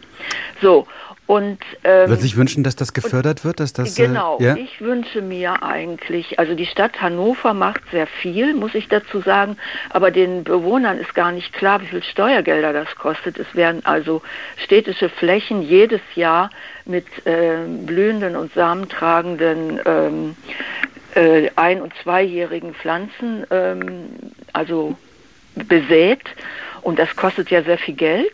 Und es wäre natürlich toll, zumal ich mal gehört habe, ich weiß nicht, ob es stimmt, die Flächen, die Gartenflächen in Deutschland nehmen so viel Raum ein wie Ackerflächen oder Wiesenflächen, also enorm. Und es wäre natürlich ein toller Anreiz, ähm, wenn jetzt steuerlich irgendwie begünstigt würde, dass also ähm, also für private Besitzer ja, ja. Ähm, das ökologisch ähm, gestalten lassen. Ja, ich greife das, das mal, ich greife das mal, ich hake da mal an und ja. greife das, greif das mal äh, auf. Was würde das äh, bringen, äh, Britta Lindemann, wenn, also können Sie sich das äh, vorstellen, dass man das einfach steuerlich ja, stärker unterstützt, dass es einfach staatlich stärker unterstützt wird, im privaten Garten Biodiversität herzustellen? Ja, wie das genau dann letztendlich finanziell aussehen soll, da müssen sich, glaube ich, andere mit beschäftigen. Aber grundsätzlich finde ich den Gedanken total wichtig. Also wir machen zum Beispiel auch ähm, Gartenberatung für Privatgartenbesitzerinnen und Besitzer und bilden auch ehrenamtliche Gartenberater dahin aus, dass sie eben mit den Leuten in die Gärten gehen und schauen, was, was kann ich denn hier besser machen? Wo kann ich das Gras höher stehen lassen? Wo darf das Unkraut mal, also in Anführungsstrichen Unkraut mal stehen? Welche Arten an Von dem Begriff vielleicht schon sich verabschieden, oder? Vom Unkraut? Genau. Hm. Ja, der ist eben einfach da. Ähm, ich finde den auch nicht schlimm. Aber ähm, dass man eben die Gartenbesitzerinnen und Gartenbesitzer mitnimmt und denen auch zeigt, was kann ich denn eigentlich machen? Wo kann ich Nisthilfen schaffen? Wo kann ich äh, auch ähm, ja, entsprechende Gehölze oder ähm, Blumen, Blumen auch ähm, im Prinzip in den Garten einsehen, dass ich ein lang blühendes Spektrum habe und so weiter. Also da ist, glaube ich, ganz viel Offenheit auch und wir beraten zum Beispiel auch Kommunen äh, zur Pflege ihrer ihrer kommunalen Flächen eben. Da ist ganz oft weniger mehr und das spart sogar auch wirklich Mittel, so wie die Hörerin ja gerade auch gesagt hat. Ähm, es wäre natürlich schön, wenn man das irgendwie auch öffentlich fördern kann. Ich kenne das so aus Bebauungsplänen, die dann häufig zumindest schon mal diese Steingärten verbieten und die Anpflanzung von zwei oder drei hochstämmigen Laubbäumen einheimischen dann vorschreiben, sowas in der Art. Das geht ein bisschen in die Richtung, aber das ist natürlich lange noch nicht ausreichend. Und ich glaube, es kommt auch ganz viel auf die Pflege an. Ja. Genau. Es kommen auch sehr viele äh, praktische Fragen aus dem, aus dem Alltag. Wir haben es gehört, auch was denn was den eigenen Garten angeht, was äh, das Umfeld angeht. Und da schreiben uns mehrere äh, Hörerinnen und Hörer hier zum Beispiel zu all diesen technischen Geräten, die im Alltag auch gebraucht werden, in den Gärten, aber auch in den Parks, die berühmten Laubbläser und Laubsauger.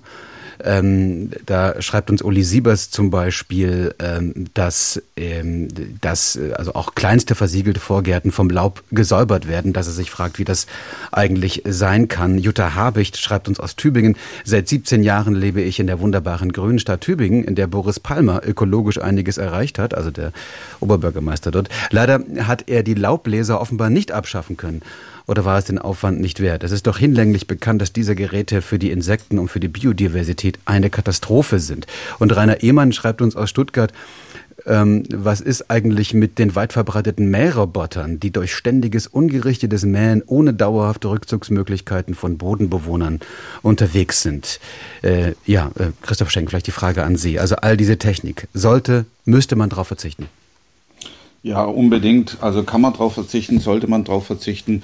Ähm, ich denke auch zu dem Thema vorhin ähm, ähm, mit den ähm, mit den Flächen äh, von Wohneigentümern Eigentum verpflichtet und das geht eben über das Soziale und das Monetäre hinaus, sondern das betrifft auch die Biodiversität. Also ähm, ich könnte das auch nur empfehlen, auf Laubbläser und Mähroboter zu verzichten und eben immer Freiräume zu schaffen. Aber ich möchte in dem Kontext auch nochmal darauf hinweisen, das ist alles wichtig und richtig und es ist auch schön, wenn man selber praktisch was tut. Aber der Einfluss von jedem, den wir jetzt auch gehört haben und allen hier in Deutschland, ist ein viel, viel größer äh, im globalen Kontext. Also wir sind die viertgrößte Volkswirtschaft der Erde.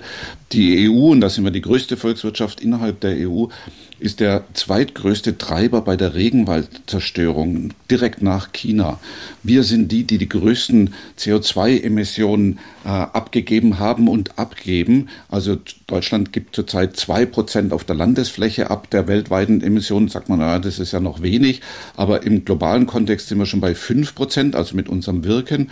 Aber wir sind nur ein Prozent der Weltbevölkerung. Da merken wir schon, also wie wir überproportional zu diesen Katastrophen beitragen. Und deswegen ähm, reicht es eben nicht, nur auf den Laubbläser zu verzichten und den Mähroboter und dann zu sagen, jetzt habe ich aber, aber was wäre, Tolles geschaffen. Wäre schon mal ein ganz kleiner Schritt zumindest, ne? Den man das wäre ein kleiner Alltag, Schritt, aber, äh, aber ähm, wir können ganz viel tun. Jeder kann jeden Tag überall entscheiden, was er, was er isst, was er konsumiert, wie er sich kleidet, wo er hinreist, welche Verkehrsmittel er nutzt. Niemand muss der perfekte Naturschützer überall werden, aber jeder kann noch viel mehr tun. Also viel mehr wie nur den Laubroboter, äh, Laubbläser oder Mähroboter. Also es gibt bei, wirklich bei allem, was wir tun, Entscheidungsmöglichkeiten, unseren ökologischen Fußabdruck zu reduzieren. Und weil unserer so hoch ist, hat es dann tatsächlich auch gleich einen großen Anteil. Also ein bisschen weniger Fleischkonsum zum Beispiel hat einen überproportional großen Anteil. Und da müssen wir noch gar nicht alle Vegetarier oder Veganer werden, sondern wir müssen nur etwas von dem reduzieren, was wir so massiv konsumieren. 0800 2254 2254 ist unsere Telefonnummer. Christoph Schenk ist bei uns, Geschäftsführer der Zoologischen Gesellschaft Frankfurt am Main, damit übrigens auch Nachfolger vom legendären Bernhard Gzimek, der damals berühmt wurde mit äh, solchen Dokumentationen wie Serengeti darf nicht sterben. Und Britta Lindemann vom NABU Natur, von der NABU Naturschutzstation im Münsterland. Und es ruft uns an aus Berlin, aus der Stadt der vielen Füchse und zum Teil auch Waschbären und manchmal sogar Wildschweinen. Katharina Hornbostel, schönen guten Morgen. Ja, guten Morgen. Ähm, ich freue mich sehr, dass ich äh, in die Sendung gekommen bin und ähm, würde gerne ein Projekt vorstellen. Ein Projekt, das es jetzt seit äh, 2022 gibt und das nennt sich Kiezwald e.V. Und Kiezwald ist damit beschäftigt, Flächen in der Stadt zu finden, die ja, die oft im Verborgenen liegen, die man vielleicht gar nicht so richtig wahrnimmt, die äh, aber eigentlich so Flächen sind, die man ähm, beleben könnte, die man mit Wald beleben könnte, mit Stadtwald. Und ja, man braucht dazu tatsächlich gar nicht so große Flächen. Also Tennisplatz, große Flächen reichen eigentlich aus, um diese äh, Tiny Forests, wie sich ähm, ganz offiziell nennt, zu pflanzen. Und dadurch ähm, ja, viel mehr Biodiversität in die Stadt zu bringen, Flächen zu beleben, ähm, Menschen zusammenzubringen. Entschuldigung. Und auch und, Lebensräume ja. für, äh, für Tiere und Pflanzen zu schaffen. An welchen Stellen ist Richtig. denn das schon gelungen? Also es gibt ja noch nicht so lange, aber trotzdem. Ja, eben, wir, wir sind ja noch sehr frisch tätig, aber es ist tatsächlich gelungen in einem Pankower Gymnasium und äh, da wurde das zusammen. Also Pankow ist ein Bezirk von, von Berlin. Mhm. Genau. Da wurde das zusammen mit den Schülern als Projekt sozusagen in der Schule gemacht und dieser Wald äh, ist angegangen, ist gepflanzt worden und äh, ja, ist wunderbar gewachsen. Und Was ist, ist das für ein Wald? Welche, welche, welche Bäume sind da zu finden oder welche Pflanzen? Oh, da erwischen Sie mich jetzt auf einen ganz äh, gemeinen Fuß, weil das Ding ist, ich habe tatsächlich nicht mitgepflanzt. Aber äh, Fakt ist, dass wir ähm, bis zu 25 heimische ähm, Baumarten einbringen. Und soweit ich das weiß, wird vorher im, im Vorfeld ähm, tatsächlich auch immer geschaut, welche Pflanzen und welche Bäume wachsen in diesem Bereich. Und äh, dann wird es so gemacht, dass die Bodenqualität geprüft wird. Ähm, in diesem Fall musste der Boden auch quasi ausgehoben werden und neu eingesetzt werden oder, oder äh, guter Boden eingesetzt werden. Und dadurch ähm, konnten dann die Bäume auch gut anwachsen.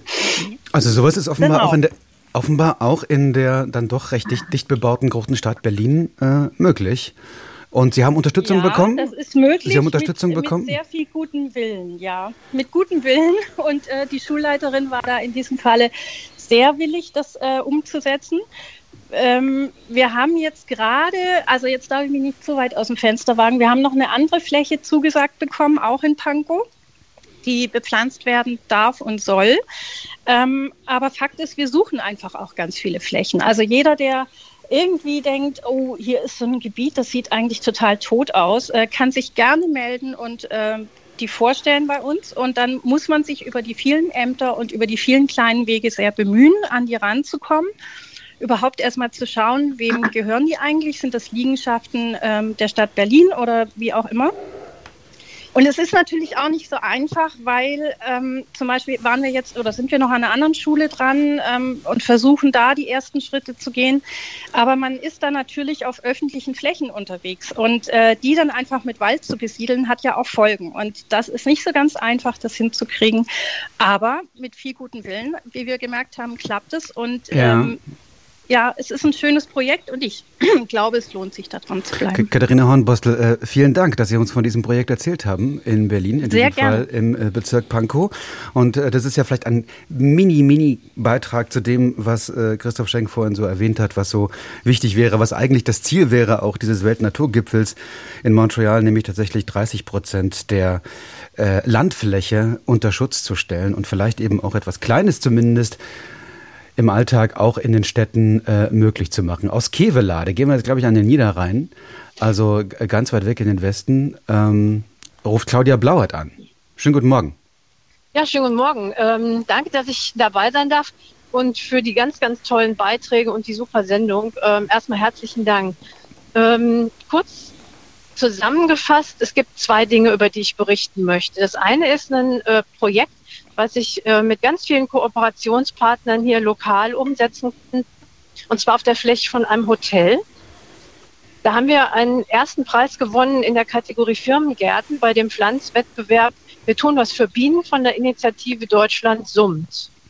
Und das Schöne war, wir haben das einfach dadurch, dass wir ähm, mit ganz vielen lokalen Akteuren uns vernetzt haben, umsetzen können. Wir haben also ähm, 3000 Quadratmeter Fläche. Äh, das war das Interessante, ein alter, eine alte Streuobstwiese. Die ist aber dadurch, dass da das, äh, die Möglichkeiten für die Pflege nicht da waren, ist die praktisch sehr artenarm geworden. Da wurde mit dem Aufsitzrasenmäher gemäht und da war also nichts mehr am Blühen und nichts mehr am Summen und kein Grashüpfer mehr unterwegs. Und die Hotelbesitzerin, das heißt das World House Wetten, hat mich angesprochen, weil sie wusste, dass ich sehr engagiert bin. Ähm, was kann man denn hier machen für die Bienen? Und so fing das alles an. Und sind ja. äh, immer erfolgreicher geworden und äh, wollen jetzt da noch äh, die ganze Sache ausweiten. Ja, also ich muss einmal zu den ganzen Kooperationspartnern was sagen, weil ja, das war der um, Grund, warum ja, wir auch ich glaub, den ersten die Preis Zeit gewonnen haben. Die Zeit werden wir nicht, die, die, die Zeit werden wir nicht haben, aber ich höre aus Ihren Worten, äh, dass man einfach sehr viele verschiedene Partner ansprechen muss und irgendwie was erreicht. Man braucht aber auch viel Geduld und viel Nerven, oder? Also es ist so, es macht einen einfach glücklich. Das ganz Simple ist es zu tun, rauszugehen, die Ärmel hochzukrempeln. Es macht einen einfach glücklich. Und wenn man dann sieht, wie schnell die Insekten und die Blumen zurückkehren, dann ist das einfach, ja, das hat einen Umweltbildungsaspekt. Wir haben auch einen Wildbienenlehrpfad da angelegt. Wir haben das Projekt gefördert bekommen von LIDA. Also es, es, lohnt sich auch total, diese ganzen Kooperationspartner vor Ort sich zu suchen, weil man dann finanziell Unterstützung bekommt. Sonst hätten wir das gar nicht alles umsetzen können. Und ähm, ja, das möchte ich einfach nur Viel, hier mit reingeben, dass ja. wir einfach ganz viele Flächen haben, also auch von Betrieben, von Hotels, von Industriebetrieben, ähm, die eigentlich uns zur Verfügung stehen könnten für mehr Artenvielfalt und dass es auch ganz viele Möglichkeiten gibt, sowas umzusetzen. Also Institutionen, Partner im Umfeld ansprechen und vielleicht eben auch zumindest kleine Erfolge feiern, wie wir es gerade gehört haben aus Kevela von Claudia Blauert die also da mit einem Preis gewonnen hat bei der schönen Aktion mit dem wunderbaren Titel Deutschland summt. Gefällt mir persönlich sehr gut, dieser Titel. Vielen Dank, viele Grüße nach, äh, nach Kevela. Rufen Sie uns an 0800 2254 2254 oder schreiben Sie uns eine E-Mail unter Gespräch deutschlandfunkkultur.de. Hans-Ulrich Pews zum Beispiel schreibt uns eher grundlegender Art. Ähm, alles, aber auch wirklich alles an Problemen und Lösungen ist doch bekannt. Das Problem liegt in, in dem fehlenden Willen der Politik und der Industrien, etwas zu ändern. Äh, und ähm, dann schreibt uns Marin Rohwetter, ein Aspekt, der viel zu selten ernsthaft aufgegriffen wird, ist das explodierende Bevölkerungswachstum. Wir verbrauchen ganz einfach zu viele Ressourcen und nehmen den Platz, den die Tiere und andere Lebewesen so dringend als Lebensraum bräuchten. Und am Telefon ist jetzt Felicitas Becher aus Saarbrücken. Schönen guten Morgen. Guten Morgen, ja. Äh, ich freue mich sehr, dabei sein zu können. Ich hätte viele Punkte. Ich finde die Sendung ganz toll. Ich wollte nur sagen, das wurde jetzt auch schon, gab es auch schon bei Compact oder anderen Aktionen die Forderung, die Mehrwertsteuer für ökologische äh, Produkte zu senken. Äh, das hätte ich einen tollen Schritt jetzt gerade auch im Zeichen unserer wirtschaftlichen Krise gefunden, weil äh, ich glaube, das Problem vieler Menschen ist, wir können gar nicht das leisten, immer Bio zu kaufen. Und das wäre ja doch ein sehr wichtiger Schritt. Es wurde ja auch gesagt, konventionelle Landwirtschaft ist ja langfristig gesehen viel teurer. Und äh, dass man sagt, man senkt die Mehrwertsteuer und so können sich viel mehr Menschen auch ökologische Produkte leisten, zumal jetzt auch die Politik aufgerufen hat, wir sollen bewusster einkaufen. Ja, aber der Geldbeutel ist ja halt zum Teil einfach auch nur begrenzt. Das wäre so meine Anregung an die es, Politik. Wie ist es denn bei Ihnen? Kaufen Sie dennoch Bioprodukte? Ich äh, gebe mein Bestes, dort Bio zu kaufen, wo ich kann. Alles geht leider tatsächlich nicht. Also ich äh, kaufe viel auf dem Wochenmarkt, auch da am Biostand, um auch Verpackungen ähm, zu schonen. Und äh, aber es, wie gesagt, es geht halt auch nicht bei uns alles Bio. Und was halt auch immer wichtig ist, ein Aspekt ist, wir müssen einfach grundsätzlich weniger verbrauchen. Also da versuche ich halt natürlich auch weniger, äh, also nicht zu viel zu kaufen. So.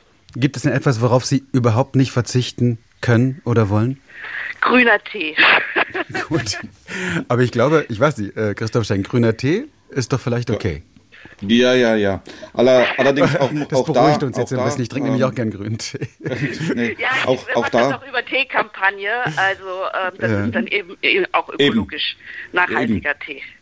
Genau. genau, also da würde ich auch darauf achten, dass er, dass er auch ein organisch angebauter Tee ist. Ja. Und was Sie gesagt haben, ist auch, auch völlig richtig. Und äh, wir sehen noch einen anderen äh, Bereich, wo äh, die Politik wirklich sehr stark über den Preis äh, regulieren kann. Und das sind die umweltschädlichen Subventionen. Man muss sich vorstellen, wir haben in Deutschland 65 Milliarden umweltschädliche Subventionen pro Jahr. Also das heißt, es wird das umweltschädliche Handeln subventioniert. Und das sind viele Förderprogramme in der Landwirtschaft. Das ist aber auch die Kerosinsteuer und anderes.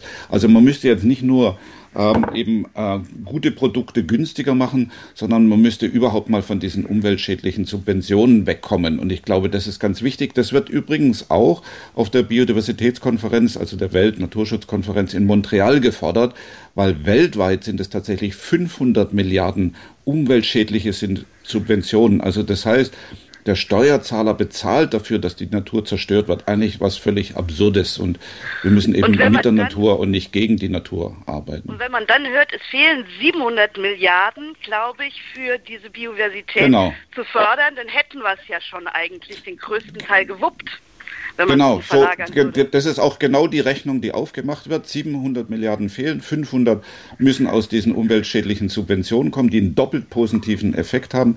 Bleiben 200 Milliarden übrig, davon sollen 65 Milliarden oder 70 Milliarden äh, von den Staaten kommen und der Rest muss dann aus der Privatwirtschaft und den Unternehmen kommen. Also die Zahlen haben wir, das kann alles funktionieren. Wir wissen, wie der Weg hingeht und wir hatten das ja auch schon in der, in der einen Nachricht des Hörers gehört. Wir wissen das eigentlich, aber wir tun es noch nicht. Und das ist deswegen, weil wir in unserem evolutionären Erbe verhaftet sind. Wir reagieren auf alles, was jetzt passiert, was sozial uns nahe steht und was im Ort auch bei uns passiert. Darauf reagieren wir. Alles, was in der Zukunft ist, hat, ist für uns weit weg, ist schwierig zu agieren. Alles, was irgendwo anders ist in der Welt. Und dafür müssen wir jetzt unseren Verstand nutzen, weil dieses ja, irrsinnige Organ Gehirn uns diese Möglichkeiten gegeben hat, sowas zu reflektieren und äh, ja, und den Weg müssen wir jetzt nehmen. Und jetzt können wir nur hoffen, dass die äh, Staatenlenker dieser Erde, die in Montreal sich da zusammengefunden haben, das auch tun. Blitze der Becher, ähm, wenn Sie dann nach, äh, nach Montreal schauen, haben Sie da Hoffnung? Die Hoffnung stirbt zuletzt, mal so. Ich denke auch, dass es sehr, sehr wichtig ist, dass viel von unten kommt. Also das finde ich toll, alle Initiativen, die von unten kommen. Deswegen äh, eben auch mein Anliegen, die Mehrwertsteuer zu senken, weil da kann jeder Einzelne auch direkt was tun. Ja, also ich hoffe einfach, dass, dass die großen Politiker, Politikerinnen den Knall gehört haben und endlich ähm, da umverteilen, umlagern. Und vielleicht kriegen wir es ja tatsächlich noch hin. Also wie gesagt, die Hoffnung stirbt zuletzt. Ich Hoffen würde wir's. es mir sehr wünschen. Hoffen wir es aufs Beste. Felicitas Becher in Saarbrücken. Viele Grüße und vielen Dank. Ja, gerne. Eine tolle Sendung. Gerne viel mehr davon in Deutschlandfunk. Viele Grüße. Dankeschön. Und aus Karlsruhe ruft uns an Enrico Rossi. Schönen guten Morgen. Ja, schönen guten Morgen. Äh, Gruß in die Runde. Also auch sehr tolle Sendung. Ich finde es sehr gut, dass solche Themen hier aktuell, äh, aktuell gebracht werden. Ja, also ich habe zwei Punkte. Der erste Punkt, die Internalisierung der externen Kosten. Das kam ja vorhin schon mal das Thema. Das habe ich irgendwann in den 90er Jahren äh, im Studium gehabt. Äh, und ich verstehe immer noch nicht, dass das nicht irgendwo stärker Einzug hält in die Preispolitik beziehungsweise auch in gesetzliche Vorlage, Vorgaben. Äh, das ist ein Punkt. Aber was mich viel mehr beschäftigt, ich habe äh, vor vielen Jahren hier, oder vor einigen Jahren einen Kleingarten übernommen mit einer Kleingartenanlage, die nachhaltig agieren will, nachhaltiges Gärtnern. Jetzt muss ich aus, weil ich selber umziehen werde in nächster Zeit, habe ich den Garten jetzt aufgeben müssen. Jetzt kriege ich von, vom Kleingarten, vom Verband der Kleingärtner Baden-Württemberg Auflagen, dass ich muss quasi alles auspflanzen, was ich je da gepflanzt habe. Also es ist, bleibt kaum noch was übrig. Ich muss äh, Hochbeet abbauen, äh, Komposter deutlich reduzieren. Ich muss ähm, Wildobst, was ich so am Rand gemacht habe für Insekten und Vögel, quasi alles mal ausmachen mit Wurzeln und dergleichen. Also es ist im Grunde genommen äh, strukturell, ja. Kleingartenordnung ist alles noch so gestrickt, dass es quasi Gärtnerei von in 60er Jahren ist, ja. Und wenn man dann solche Auflagen kriegt, dann fragt man sich, warum man das je gemacht hat. Ja. Ach, das sollte sich. Ich habe gleichzeitig noch. Ja, ja. bitte. Ich habe gleichzeitig noch eine Streuobstwiese in Thüringen, die ich aufbaue. Äh, gut, da hat man mit Nachbarn seine Schwierigkeiten, das ist eine andere Frage, aber hier finde ich halt, äh, ist das wirklich ein strukturelles Problem, was man angehen muss. Und wenn die sich dann hinter irgendwelchen Kleingartenverordnungen aus dem, ich, Anfang der, des 19. Jahrhunderts oder 18. Jahrhunderts, äh, 20. Jahrhunderts äh, zurückziehen, dann weiß ich nicht, äh, was das mit, mit, mit irgendwie Insektenfreundlichkeit zu tun hat und äh, Tierschutz und Artenvielfalt und dergleichen. Also da Ja, scheint, da ich- da scheint noch Ja. einiges im Argen zu liegen. Also äh, Kleingartenordnung. Ich meine, äh, ich glaube, wir sind, ich weiß gar nicht genau, in Europa mehr oder weniger, glaube ich, die, äh, die Meister der vielen Kleingärten und Schrebergärten. Ähm, Britta Linnemann, sind das eigentlich, naja, gute Orte für Biodiversität? Es scheint nicht immer so zu sein. Ja, ich glaube, das kommt wirklich ganz darauf an, wie letztendlich die einzelnen Kleingartenvereine so ticken, sage ich mal. Und äh, ich glaube, es gibt gute Beispiele, ähm, wie der Hörer ja gerade schon dargestellt hat, in Kleingärten. Aber es gibt leider auch in den Kleingärten, aber auch in der Landwirtschaft manchmal Auflagen, wo man sich wirklich, wo man wirklich nur den Kopf schütteln kann, warum das dort genauso gehandhabt werden soll, weil man nämlich einfach Dinge zerstört. Das ist bei den Kleingärten dann ja zum Beispiel irgendwie, dass bestimmte ja, Hecken irgendwie wie auch immer geschnitten werden müssen oder alles wieder platt gemacht werden muss, wenn man sich, äh, wenn man so einen Kleingarten dann auswechselt. In der Landwirtschaft haben wir das auch manchmal, dass zum Beispiel irgendwelche Brachflächen dann gemulcht werden müssen und man alles kaputt mulcht, was eigentlich sich da an Biodiversität angesiedelt hat. Und äh, es sind dann eben nicht nur die ähm, Subventionen, da gebe ich Herrn Schenk total recht, also da müssen wir ganz, ganz dringend sein, sondern auch tatsächlich die bürokratischen Auflagen, wie zum Beispiel bei den Kleingärten oder aber auch teilweise bei den landwirtschaftlichen Förderprogrammen. Da haben wir das gleiche Problem an manchen Stellen. Und da sind, äh, glaube ich, noch ganz, ganz viele Hausaufgaben zu machen. Und ähm, ja, ich glaube, das ist das ganze Thema Kommunikation und Augen öffnen spielt da eine Riesenrolle. Enrico Rossi. Ja. Dann wünsche ich zumindest viel Erfolg mit Ihrer Streuobstwiese, die Sie da haben. Ja, Ist ja zumindest Fall. noch eine kleine Alternative zu den Konflikten, die Sie da offenbar in, Ihrem, äh, in Ihrer Kleingartenkolonie hatten. Ich danke Ihnen sehr für den Anruf. Ja, vielen Dank. Ihnen auch. Viele Grüße nach Karlsruhe. Ja, also äh, klar, wir konnten äh, nicht jeden Aspekt in diesen letzten zwei Stunden hier besprechen. Es sind ja sehr viele, sehr unterschiedliche, aber eins ist, glaube ich, klar geworden, dass tatsächlich die Artenvielfalt nicht nur irgendwie nice to have ist, sondern tatsächlich äh, wichtig ist für die Bewahrung unserer Lebensgrundlagen. Das ist ja auch Thema auf diesem Weltnaturgipfel in Montreal in aller Kürze. Christoph Schenk, ähm, was ist Ihr, was ist Ihr Gefühl, was diesen Gipfel angeht? Ist das Bewusstsein angekommen? Könnte er tatsächlich eine globale Resolution nach sich bringen, die ja, die Biodiversität in weiten Teilen zumindest rettet? Ja, ich bin da bei der Hörerin und sage auch, die Hoffnung stirbt zuletzt. Also äh, sieht nicht gut aus. Also wir hören jetzt auch ganz aktuell, äh, China ist ein großer Bremser. Ähm, Kanada will nach vorne marschieren. Kanada will wirklich einen guten Abschluss dahin bekommen. Aber dies, man ist schon sehr, sehr schlecht in diesen Gipfel gestartet. Es gab ja 900, über 900 sogenannte ähm, Klammern in dem, in dem Text. Ähm, das heißt, es sind Formulierungen, über die man sich noch nicht geeinigt hat. Und ähm, das ist natürlich dramatisch. Was auch ganz schlecht ist, ist, dass die Staatschefs und Chefinnen nicht eingeladen worden sind, ähm, sondern auf tiefere Ebenen. Und das ist auch nicht gut für so einen, so einen großen Gipfel. Ähm, aber äh, jetzt müssen wir gucken, was rauskommt. Und wir müssen natürlich dann mit den Ergebnissen weiterarbeiten arbeiten. Wir dürfen unter keinen Umständen aufhören. Und ich denke, das hat diese Sendung auch heute äh, nochmal sehr, sehr gut deutlich gemacht, dass es so vielfältig ist und dass es aber auch vielfältige Möglichkeiten gibt, da was zu tun. Und wir hatten ja auch hier zwei Naturschutzorganisationen, den NABU und die Zoologische Gesellschaft Frankfurt. Und auch da kann man natürlich Unterstützung leisten. Man kann Mitglied werden, man kann spenden und auch kann da einen Anteil leisten. Christoph Schenk, der Geschäftsführer der Zoologischen Gesellschaft Frankfurt am Main. Ich danke Ihnen sehr für Ihre Zeit, wünsche noch viel Erfolg mit Ihrer so wichtigen Arbeit. Äh, Britta Linnemann, in aller Kürze, was erhoffen Sie sich von diesem Gipfel in Montreal? Haben Sie das Gefühl, es könnte doch noch mal was werden?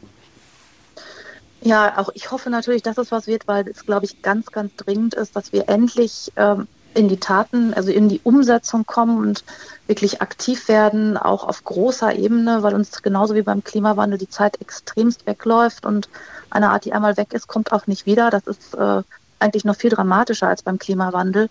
Und es muss was passieren. Deswegen kann man eigentlich nur hoffen, dass da ja, die Politiker und Politikerinnen ein gutes Händchen haben und das Beste raus und wirklich verbindliche Abkommen geschlossen werden. Wenn das nicht passiert, ähm, dann muss vielleicht auf nationaler Ebene auch noch mehr passieren, dass man sich hier in Deutschland noch mal mehr verpflichtet, äh, die Dinge anzugehen und vor allen Dingen auch die komplexen Strukturen dahinter auch noch mal mehr in den Fokus zu nehmen. Wir hatten ja auch schon das Thema Klimawandel und Biodiversität, aber auch das ganze Thema Nährstoffhaushalte und Wasser spielen da eine Riesenrolle. Ja. Und das sind riesenkomplexe Themen und Aufgaben, aber wir müssen sie anpacken, weil es ist schon fast fünf nach zwölf. Das sagt die Leiterin der NABU Naturschutzstation im Münsterland, Britta Linnemann, Biologin, Landschaftsökologin. Ich danke Ihnen sehr dass Sie Zeit für uns hatten für diese Sendung. Und Christoph Schenk, auch an Sie. Vielen Dank. Dankeschön auch. Sehr gerne. Und die Sendung natürlich ja, auch unter deutschlandfunkkultur.de und als Podcast.